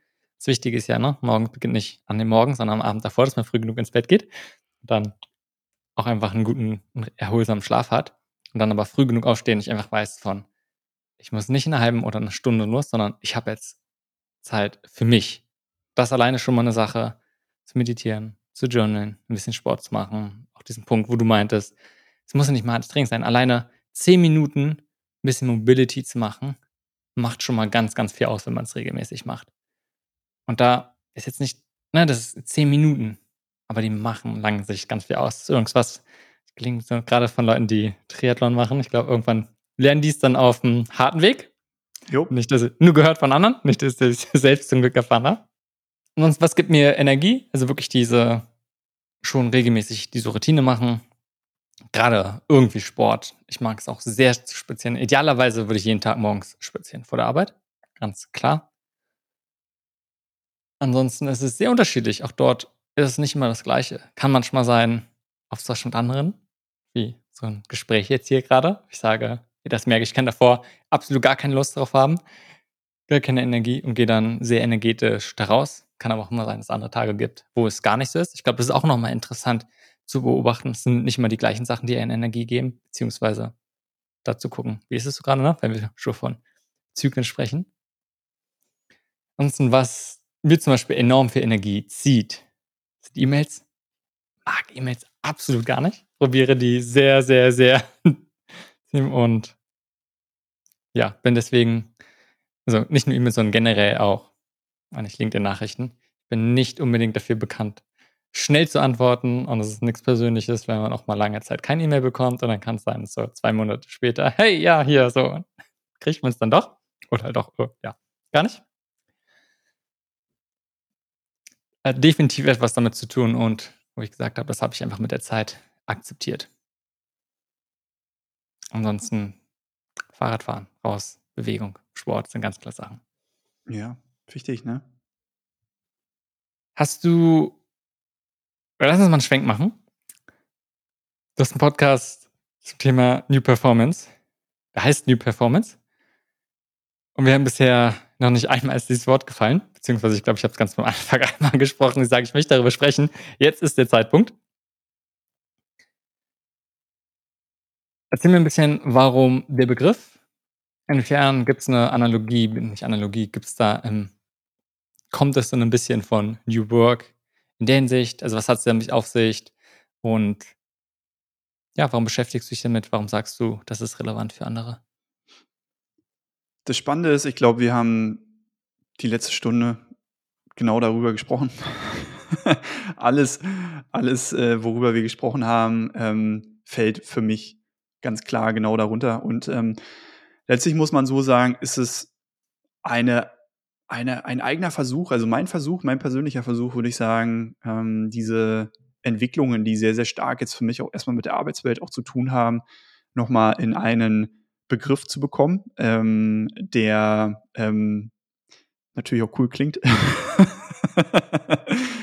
nee, äh, Spaß beiseite, ne? Aber ich meine, New Performance an sich, ähm, warum habe ich das so ein bisschen gewählt? Für mich war es tatsächlich äh, genau dieser Gedanke, ich sehe einerseits, wie der Leistungsbegriff in der Arbeitswelt immer noch sehr, ja, widersprüchlich gesehen wird. Also ich, ich habe das Gefühl, Leistung im, im, Rahmen unserer Leistungsgesellschaft wird jetzt nicht immer nur als was Positives gesehen. Ne? Ähm, es wird sehr, sehr viel auch mit, mit Druck, mit Überarbeitung, mit äh, XYZ bis hin zu Burnout in Verbindung gebracht. Dabei muss man ja sagen, ist ja Leistung an sich erstmal was Positives, weil ohne Leistung wären wir nicht wirksam sein, wir werden nichts bewegen. Wenn keiner mehr etwas leistet, dann wird nichts passieren. Also ist Leistung erstmal wichtig und gut. Und auch wir können daraus Energie ziehen, wir können äh, eine Art und Weise der Leistung finden, die ähm, uns gut tut, die uns einen Sinn gibt, am Ende uns auch gesünder macht als Menschen. Ähm, aber wir müssen, glaube ich, und das ist meine Überzeugung, gerade mit dieser Veränderung in der Arbeitswelt, da kommt so diese Brücke, ähm, auch überlegen, was bedeutet Leistung für uns äh, und wie wollen wir ähm, Leistung vollbringen und über Leistung denken, damit es eigentlich auch zum Wandel in der Arbeitswelt am Ende passt, aber vor allen Dingen uns, wie gesagt, am Ende des Tages auch als, als Menschen gut tut. Ähm, und das ist dieser New Performance Begriff, ähm, der letztlich sehr, sehr viel vereint. Also da geht es für mich genauso darum, ähm, um diese Selbstführungsthemen. Also wie kann ich für mich selber ähm, Klarheit schaffen? Wie kann ich für mich selber die Flexibilität in der Arbeit nutzen, damit es mir am Ende vielleicht aber auch besser geht, eine gute Vereinbarkeit zwischen Familie und Arbeit finden oder zwischen anderen Hobbys oder Engagements, die ich so habe ähm, gehört für mich genauso mit dazu, wie aber auch Fragestellungen der Führung. Ne? Also wie kann ich mein Team auf eine Art und Weise führen, die potenzialorientiert ist, die stärkenorientiert ist, wo Themen wie mentale Gesundheit, wie Resilienz eine Rolle spielen. Auch das gehört für mich zu diesem neuen Leistungsgedanken mit dazu. Also es geht auch nicht nur darum, wie kann ich individuell vielleicht gesunde Leistung ähm, vollbringen, sondern auch, wie können wir eine Kultur schaffen, auch in Teams, in Unternehmens, die am Ende vielleicht eine Art nachhaltige ja, Leistungskultur vielleicht dann auch widerspiegeln. Und da gehören ganz, ganz unterschiedliche Facetten dazu. Also ich finde, viele Konzepte, die wir jetzt auch nach und nach in der Arbeitswelt sehen und die auch mehr Raum bekommen, die ich sehr positiv finde, kann ich da sehr, sehr gut mit zuordnen. Ne? Wie gesagt, ob es um Resilienz geht, mentale Gesundheit, um positive Psychologie, um Themen wie Sinn in der Arbeit. Ne? All das sind für mich definitiv ganz, ganz wichtige Stellschrauben, die auf etwas wie, wie New Performance am Ende auch einzahlen. Ob das am Ende ähm, in dieser Formulierung New Performance etwas ist, was gebraucht wird, was explizit gemacht äh, werden muss, so, ne? Ähm, da bin ich ähm, total uneitel und gehe auch immer mehr tatsächlich weg ähm, von ich sage jetzt mal, der, der eigenen Bezeichnung. Ähm, also ich selber muss auch gestehen, die letzten zwei Jahre verwende das auch schon, schon immer, immer weniger, auch in, in dieser Formulierung. Auch wenn der Podcast natürlich auch noch so heißt, New Performance Podcast. Ähm, aber die Gedanken dahinter sind für mich ähm, ja relevanter, wichtiger denn je. Und was ich spannend daran finde, dass du sagst, du nimmst es ja trotzdem diesen Leistung und Performance oder Leistung, die, diesen Begriff nimmst du halt genau bewusst mit auf, wo du sagst, der ist sehr zwiespältig. Sagen einerseits, klar geht es darum und klar möchte ich, ist ja weiterhin ein Thema, ganz viele, also arbeiten enorm viel aus verschiedenen Motivationen heraus. Und es zu sagen, okay, ja, äh, wir müssen einen gesunden Umgang damit schaffen, weil am Ende brennen Leute aus. Oder vernachlässigen sehr, sehr, sehr stark andere Aspekte ihres Lebens und bereuen es dann später. Und gleichzeitig zu sagen, das einfach zu verteufeln, ist jetzt auch nicht unbedingt der richtige Weg, wäre auch dort, wie du sagst, ein bedeutungsvoll in die Arbeit, bedeutungsvolle Arbeit zu vollbringen und die Welt zu bringen, ist etwas sehr Wundervolles und erstmal kann es das ganz viel Energie geben und gleichzeitig auch, ne, wenn wir wieder zu Mission zurückkommen, zu sagen ein, okay, worum geht es im Leben? Und ja, das ist schon irgendwie im weiteren Sinn etwas beizutragen oft. Und mhm. im weiteren Sinne ist das bedeutungsvolle Arbeit. Ja. Und ganz, ganz wichtiger Teil davon. Also, ich glaube, wenn wir nachhaltig was bewegen wollen, nachhaltig was leisten wollen, dann braucht's diese innere Überzeugung auch für 'n Thema, ne? Also, für mich ist dieses, äh, Thema Sinn in der Arbeit zu sehen, äh, 'ne gewisse Mission auch für sich vor Augen zu haben, gehört zu dieser neuen Form von Leistungsfähigkeit mit dazu. Ähm, aber genauso dann halt wiederum auch dieses Thema, aber wie schaffe ich das irgendwie auch für mich auf gesunde Art und Weise, ne? Also, nicht an dieser Arbeit auszubrennen, äh, 'ne gute, ähm, Balance irgendwo auch zu finden, bewusst mit meiner Energie auch umzugehen, ähm, weil unser Alltag und die Themen, die wir auch haben, die wir in der Welt haben, die wir in den Unternehmen haben man muss ganz, ganz, ganz, ganz klar sagen, es wird anspruchsvoller. Ähm, äh, es wird für, ob es jetzt für Führungskräfte ist, für Mitarbeitende ist, ne, für, ähm, für Familien, ähm, ma man sieht irgendwie die Anforderungen, die Dynamiken, die nehmen zu, ne? Also, es es es wird es wird nicht unbedingt einfacher, ähm, es wird komplexer und wir müssen Wege finden, damit trotzdem ja auf gute, nachhaltige Weise für uns auch nachhaltig gut umzugehen. Ähm, und deswegen sind all diese Themen für mich, äh, so essenziell, ne? Voll bei dir. Lass uns mal 'nen kleinen Schwenk machen und ganz allgemein über alle Themen, die wir so gesprochen haben, aber auch so, was dich beschäftigt. Was ist so eine der interessantesten Sachen, die du in den letzten Monaten gelernt hast? Da denke ich mal kurz nach. Eine der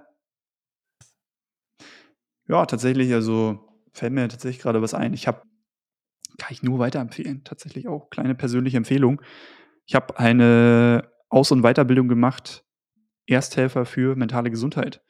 Ähm, wir alle kennen Ersthelfer-Ausbildungen für körperliche Gesundheit.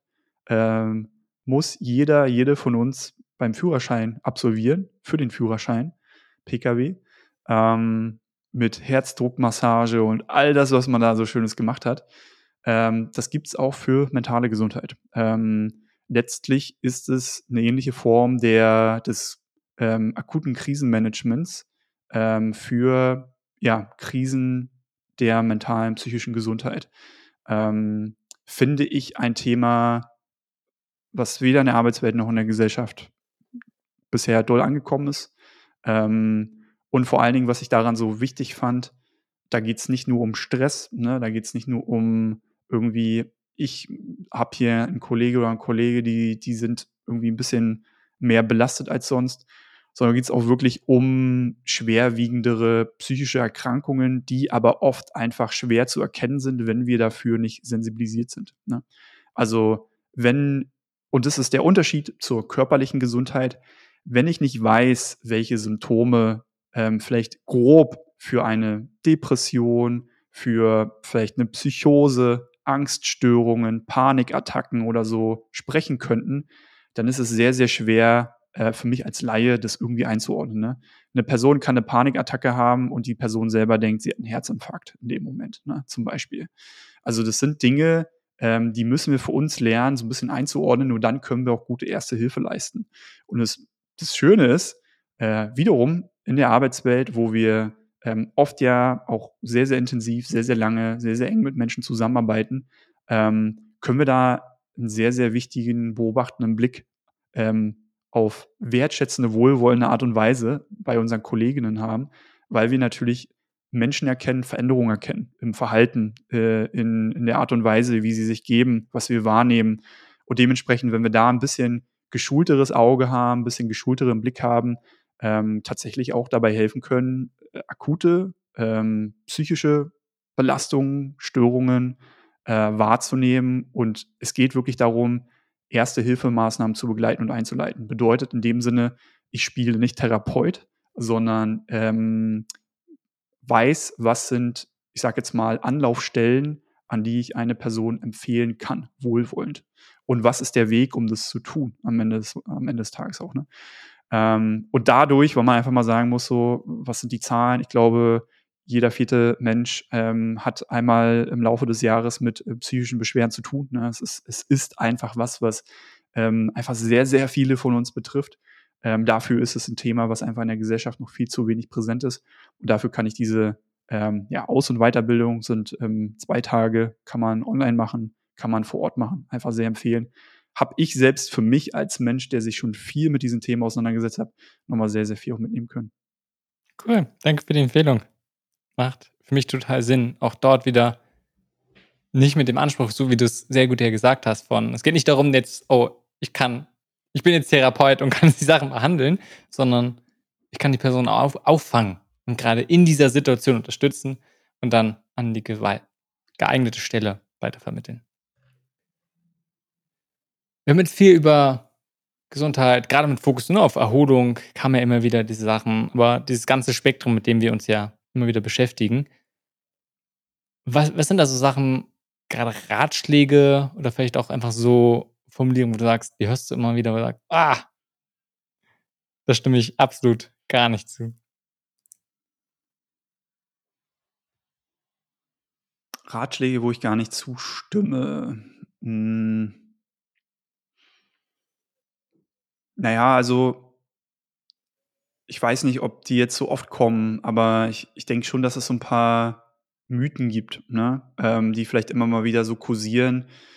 Ähm, und ich finde ja zum Beispiel so ein, ein Mythos, den ich jetzt schon einordnen könnte, ähm, wäre so, dass dieses, ja, auch mal wirklich ähm, hin und wieder schon auch natürlich Stress zu haben, Stress zu empfinden, ne? irgendwo auch ähm, wirklich über die eigenen Grenzen zu gehen, ähm, intensiv zu arbeiten oder sich irgendwo auch intensiver und angespannter mal zu fühlen. Ähm, dass wir das jetzt alle nicht mehr machen dürften, ne, um gesund zu bleiben. So, also so ein bisschen so diese, also zu sehr, zu sehr Weichspülung wiederum von Leistung und von, von Stress irgendwo auch. Ähm, weil auch da, ne, Stress punktuell ähm, ist gut für uns, wir sind fokussiert, wir sind wach, wir sind da. Wir müssen nur ähm, lernen, mit diesem Stress umzugehen und dann immer wieder auch in die Anspannung zu kommen ne, und das nicht dauerhaft irgendwie, irgendwie in unser Leben zu bringen. Aber da habe ich schon so das Gefühl hin und wieder, ähm, ja, dass vielleicht dann so ein, so eine, könnte man so nennen, so eine, so eine Aversität gegen Stress entsteht. Ne? Also ich will mich jetzt gar nicht mehr belasten oder überlasten oder ich muss so übervorsichtig sein, damit ich jetzt hier keinen Burnout bekomme. Ähm, und ich glaube, das ist auch ein schmaler Grad, ne? weil natürlich auch diese ganzen Themen mentale Gesundheit, ähm, Burnout und so weiter wird sehr, sehr viel ähm, natürlich bei Social Media auch besprochen. Da werden Menschen, und das finde ich einerseits gut, sehr, sehr früh mittlerweile auch junge Menschen sensibilisiert für. Die Frage ist da auch immer, wie gut kann ich jetzt für mich eigentlich selber einschätzen, ähm, wo meine eigenen Grenzen sind. Und ich glaube auch da, ähm, sich nicht zu überschätzen, aber sich auch nicht zu unterschätzen. Ne? Also auch nicht zu unterschätzen, was wir auf dann doch noch gesunde Art und Weise leisten können, wofür, wozu unser Körper imstande ist. Ähm, bei jedem und jeder unterschiedlich, muss man ganz klar sagen. Und auch da wieder, jeder, jede muss mit sich in Kontakt sein. Aber wir können schon eine ganze Menge auch, auch leisten, äh, ohne dass es irgendwie ungesund wird. Das ist vielleicht so ein Mythos, ne, den ich mal so brechen würde. Ähm, also da auch nicht zu weich gespült über diese Themen tatsächlich auch nachzudenken. Auch da sind wir ja wieder bei New Performance und deswegen auch sage, wir müssen weiter auch über, über Leistung reden ne? und nicht nur über Wellbeing. Ähm, genau, das wäre so eine Sache. Hm, ja, und ansonsten, ey, ich finde natürlich auch ganz klar irgendwie, also trotzdem auch dieses ganze Thema mentale Gesundheit auch mal endlich aus so einer, aus so einer soften Ecke rauszuholen. Ne? Also ähm, auch harte Kerle können über mentale Gesundheit reden, können über Gefühle reden, können über Stressmomente reden. Ähm, das hat nichts mit Schwäche zu tun, nichts mit Unvermögen zu tun. Es ist einfach ganz normal, es ist menschlich und die wahre Stärke besteht darin, auch diese Dinge einfach mal auf den Tisch packen zu können und besprechbar zu machen. Ähm, und das gelingt uns einfach noch immer noch viel, viel, viel zu selten. Und es sind nicht nur Männer, es sind viele Männer, es sind aber nicht nur Männer. Hm. Und auch da, so wie du gesagt hast, es passiert viel. Und gleichzeitig sind wir noch lange nicht da, wo wir sein könnten. Und es ist, es ist einfach eine Entwicklung, die jeder einzeln macht, aber natürlich auch wir gesellschaftlich. Wenn wir zu langsam zu Ende kommen, weil doch, wir haben immer wieder so dieses bewusst nehmen, du hast mal gefangen gesprochen, verbunden mit sich selbst zu sein und dann merken, oh, und irgendwann ne, von der, oh, jetzt ist, ist vielleicht mal zu viel. Große Herausforderung. Ein wichtiger Schritt ist halt zu sagen, ein, okay, ich nehme es erstmal wahr, hilft uns schon mal weiter. Und dann die Herausforderung davon, okay, was fange ich jetzt damit an? Und viel gerade auch ist, wenn man sagt, man möchte gesund arbeiten, auch mal zu Sachen Nein zu sagen, sich abzugrenzen und damit umzugehen. was für sehr viele eine Herausforderung ist. Und darum direkt Frage an dich. Wie schaffst du es für dich, wenn es darum Sachen dich abzugrenzen? Wie sagst du zu Sachen Nein? Hast du da was für dich konkrete Strategien rausgefunden? Ne? Gibt es Sachen, wo du sagst, so vor fünf Jahren ist dir schwer gefallen, beziehungsweise die dir jetzt deutlich leichter fallen, Nein zu sagen? Also ich glaube, was super, super wichtig ist, bei diesem Thema Nein ist für sich erstmal auch zu hinterfragen, mh, hm, wenn ich Schwierigkeiten damit habe, Nein zu sagen, warum ist das eigentlich so? Und ähm, was ich oft beobachte, und das habe ich auch bei mir selber beobachtet, ist so ein bisschen diese Angst, ähm, irgendwie dann nicht mehr dazuzugehören, ne? weil man irgendwie jemanden, ob es jetzt der Führungskraft ist, einem Teamkollegen, dem besten Freund, der Partnerin, ähm, irgendwas verwehrt. Also, ne, irgendwie sagt so, hey, ich habe jetzt keine Zeit für dich, ich habe jetzt keine Zeit für diese Aufgabe oder dieses oder jenes ist gerade nicht Priorität für mich. Ähm, dass man so das Gefühl hat, so, mh, hm, schieße ich mich damit so ein bisschen ins Aus, ähm, gefährde ich die Beziehung, ähm, irgendwie was in diese Richtung. Und ich glaube und bin sehr davon überzeugt, dass das oft tatsächlich sogar das Gegenteil ist. Also wenn wir schaffen, ähm, nachvollziehbar Grenzen zu setzen für uns und zu kommunizieren, dass uns das eigentlich für unser Gegenüber noch viel, viel besser greifbar macht als Person. Also man kann sich ja vorstellen, wenn man es mal so in so einen physischen Kontext packt, ähm, erst die Grenzen ähm, schaffen ja eine Form. Wenn es keine Grenzen gibt, dann bin ich so wie so eine Wolke, schwer greifbar für die Menschen um mich herum. Und man kann alles Mögliche reinprojizieren, auch reinwerfen in so eine Wolke.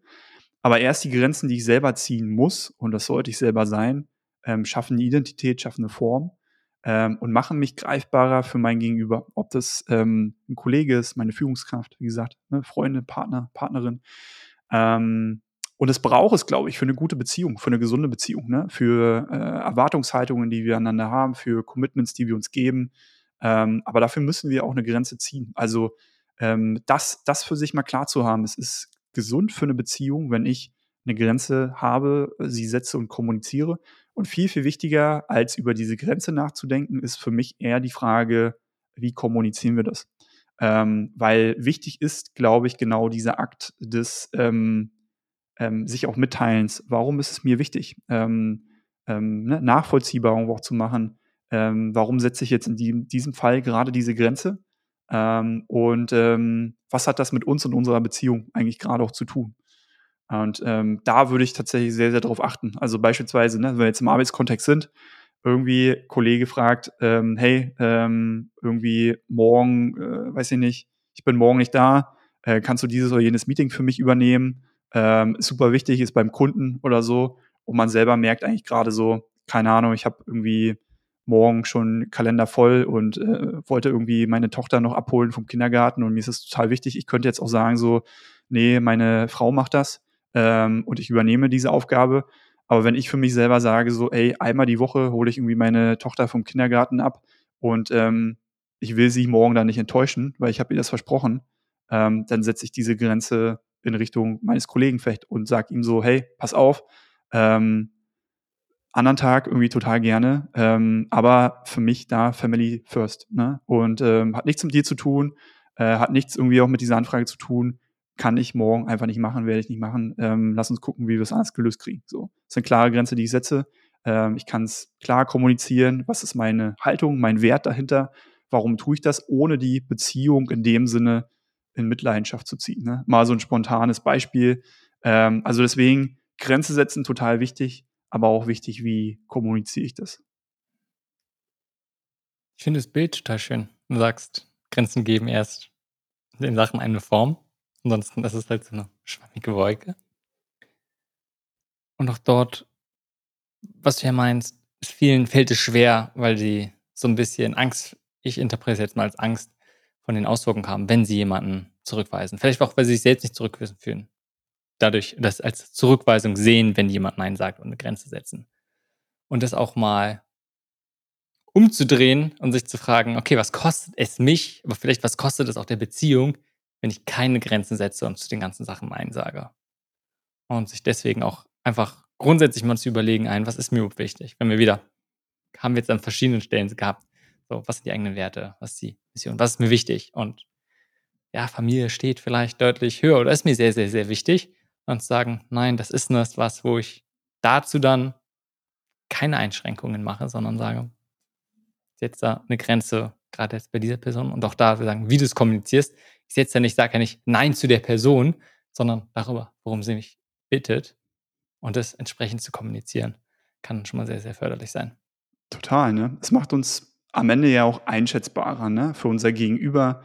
Ähm, es macht uns, ja, so ein bisschen, das klingt jetzt blöd, irgendwie so berechenbarer, was ja manchmal, manchmal jetzt auch gar nicht ähm, negativ sein muss. Ne? Also wenn, wenn irgendwo auch unsere Kollegen wissen, ähm, hey, Benjamin oder Simon ticken so und so, das und das ist denen wichtig und ich weiß, wie ich sie vielleicht auch im Alltag nehmen kann. Ich weiß, was ich von ihnen erwarten kann auch, ne? Aber dafür müssen wir auch kommunizieren, dafür müssen wir das teilen, dafür müssen wir das nach außen tragen. Aber natürlich vorher erstmal auch für uns wissen. Also natürlich auch für uns erstmal drüber nachdenken. Was ist das denn eigentlich? Und wo würde ich denn gerne äh, nochmal hin und wieder eine Grenze auch setzen? Und ähm, auch das hängt wieder, und da schließt sich dann auch der Kreis, glaube ich, ganz gut, mit ähm, einem gesunden, guten Arbeitsleben für mich zusammen. Wir müssen heutzutage lernen, Grenzen zu setzen. Wo hört die Arbeit auf? Ähm, wo hört meine Erreichbarkeit auf? Ähm, wo höre ich auf, mir über Dinge Gedanken zu machen? Wo höre ich auf, ähm, Anfragen anzunehmen? Weil mittlerweile und umso mehr, glaube ich, durch die digitale Arbeit ähm, drückt sich Arbeit eigentlich in jede Rille unseres Lebens. Ähm, sie ne, ist so ein bisschen so wie Wasser, was irgendwie überall durchfließen kann und durchsickern kann. Und wir müssen irgendwie gucken, wie kriegen wir für uns gute, dichte Grenzen installiert, da wo es notwendig ist. Ne? Und das ist für mich auf jeden Fall ja eine Notwendigkeit, es ist eine Fähigkeit, ne, die wir entwickeln müssen, ähm, mehr denn je. Du hast gerade schon gesagt, da schließt sich der Kreis. Ich finde es ein guter Abschluss. Nochmal und gerade einfach ein Thema, was für viele herausfordernd ist. Gibt es zum Schluss noch irgendwas, wo du sagst, das möchtest du nochmal betonen, weil es sagst, es ist dir besonders wichtig oder etwas, was wir, wo wir nicht die Chance gehabt haben, darüber zu sprechen, was du trotzdem aber nochmal kurz einbringen möchtest?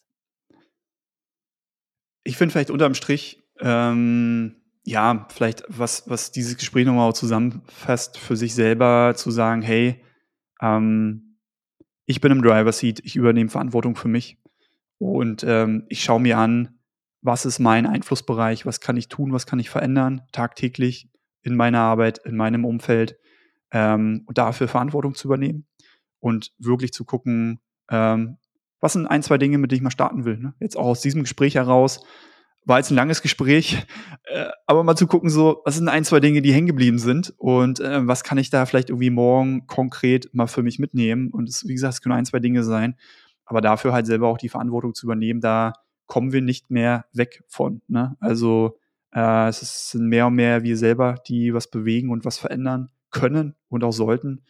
Deswegen darf da jeder bei sich selber beginnen. Ähm, ich glaube, ja, das ist der Kern. Hm.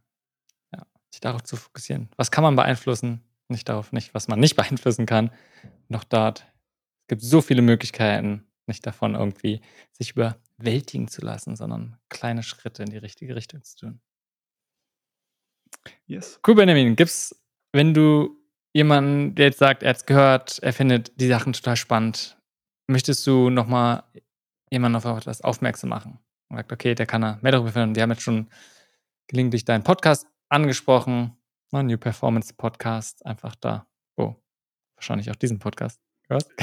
genau, also wenn man Lust hat weiterzuhören, kann man da direkt auf jeden Fall weiter, weiter hören. Gibt es auch schon mittlerweile fast 90 Folgen oder so. Also auch schon ein bisschen was zusammengekommen, Interviews, ein paar Solo-Impulse auch rund um, ich sag mal so, die, die, die neue, äh, gute, gesunde Arbeitswelt.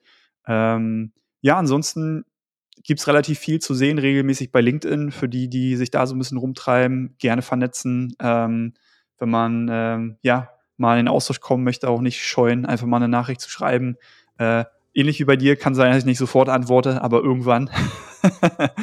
ähm, ja, und ansonsten findet man ja ähm, eigentlich auch alles so rund um meine Arbeit, äh, entweder dann über LinkedIn oder auf der Website. Ähm, ich habe auch ein Programm so ein bisschen Richtung Self-Leadership, ähm, was mehr, mehrfach im Jahr mal startet. Also für die, die jetzt wirklich sagen, so, ich will mich mal tiefer mit diesen Fragen und ähm, auch Themen beschäftigen, so gibt es da auf jeden Fall Möglichkeiten. Ähm, kann man sich gerne bei mir melden. Ähm, ja, aber gibt es ähm, bestimmt einige gute Anknüpfungsmöglichkeiten. Von daher, ähm, ja, freue ich mich über alle, die Lust haben, da diese Reise, diese Mission noch ein bisschen mitzugestalten. Da brauchen wir immer mehr Leute, die dann noch mit anpacken und Veränderungen mit vorantreiben. Ne? Gut. Und Webseite, die du gerade angesprochen hast, benjaminrolf.de. Yes. Und Benjamin, vielen Dank. War ein spannendes Gespräch. Ich glaube, wir haben verschiedene Perspektiven, so ein bisschen Ping-Pong mit allem Möglichen gespielt. Also danke dafür. Aber vor allem danke für deine Arbeit. Danke auch dir. Spaß gemacht, Simon. Ähm, schönes Format, schönes Gespräch. Gute, gute Reise weiterhin hier mit dem Podcast.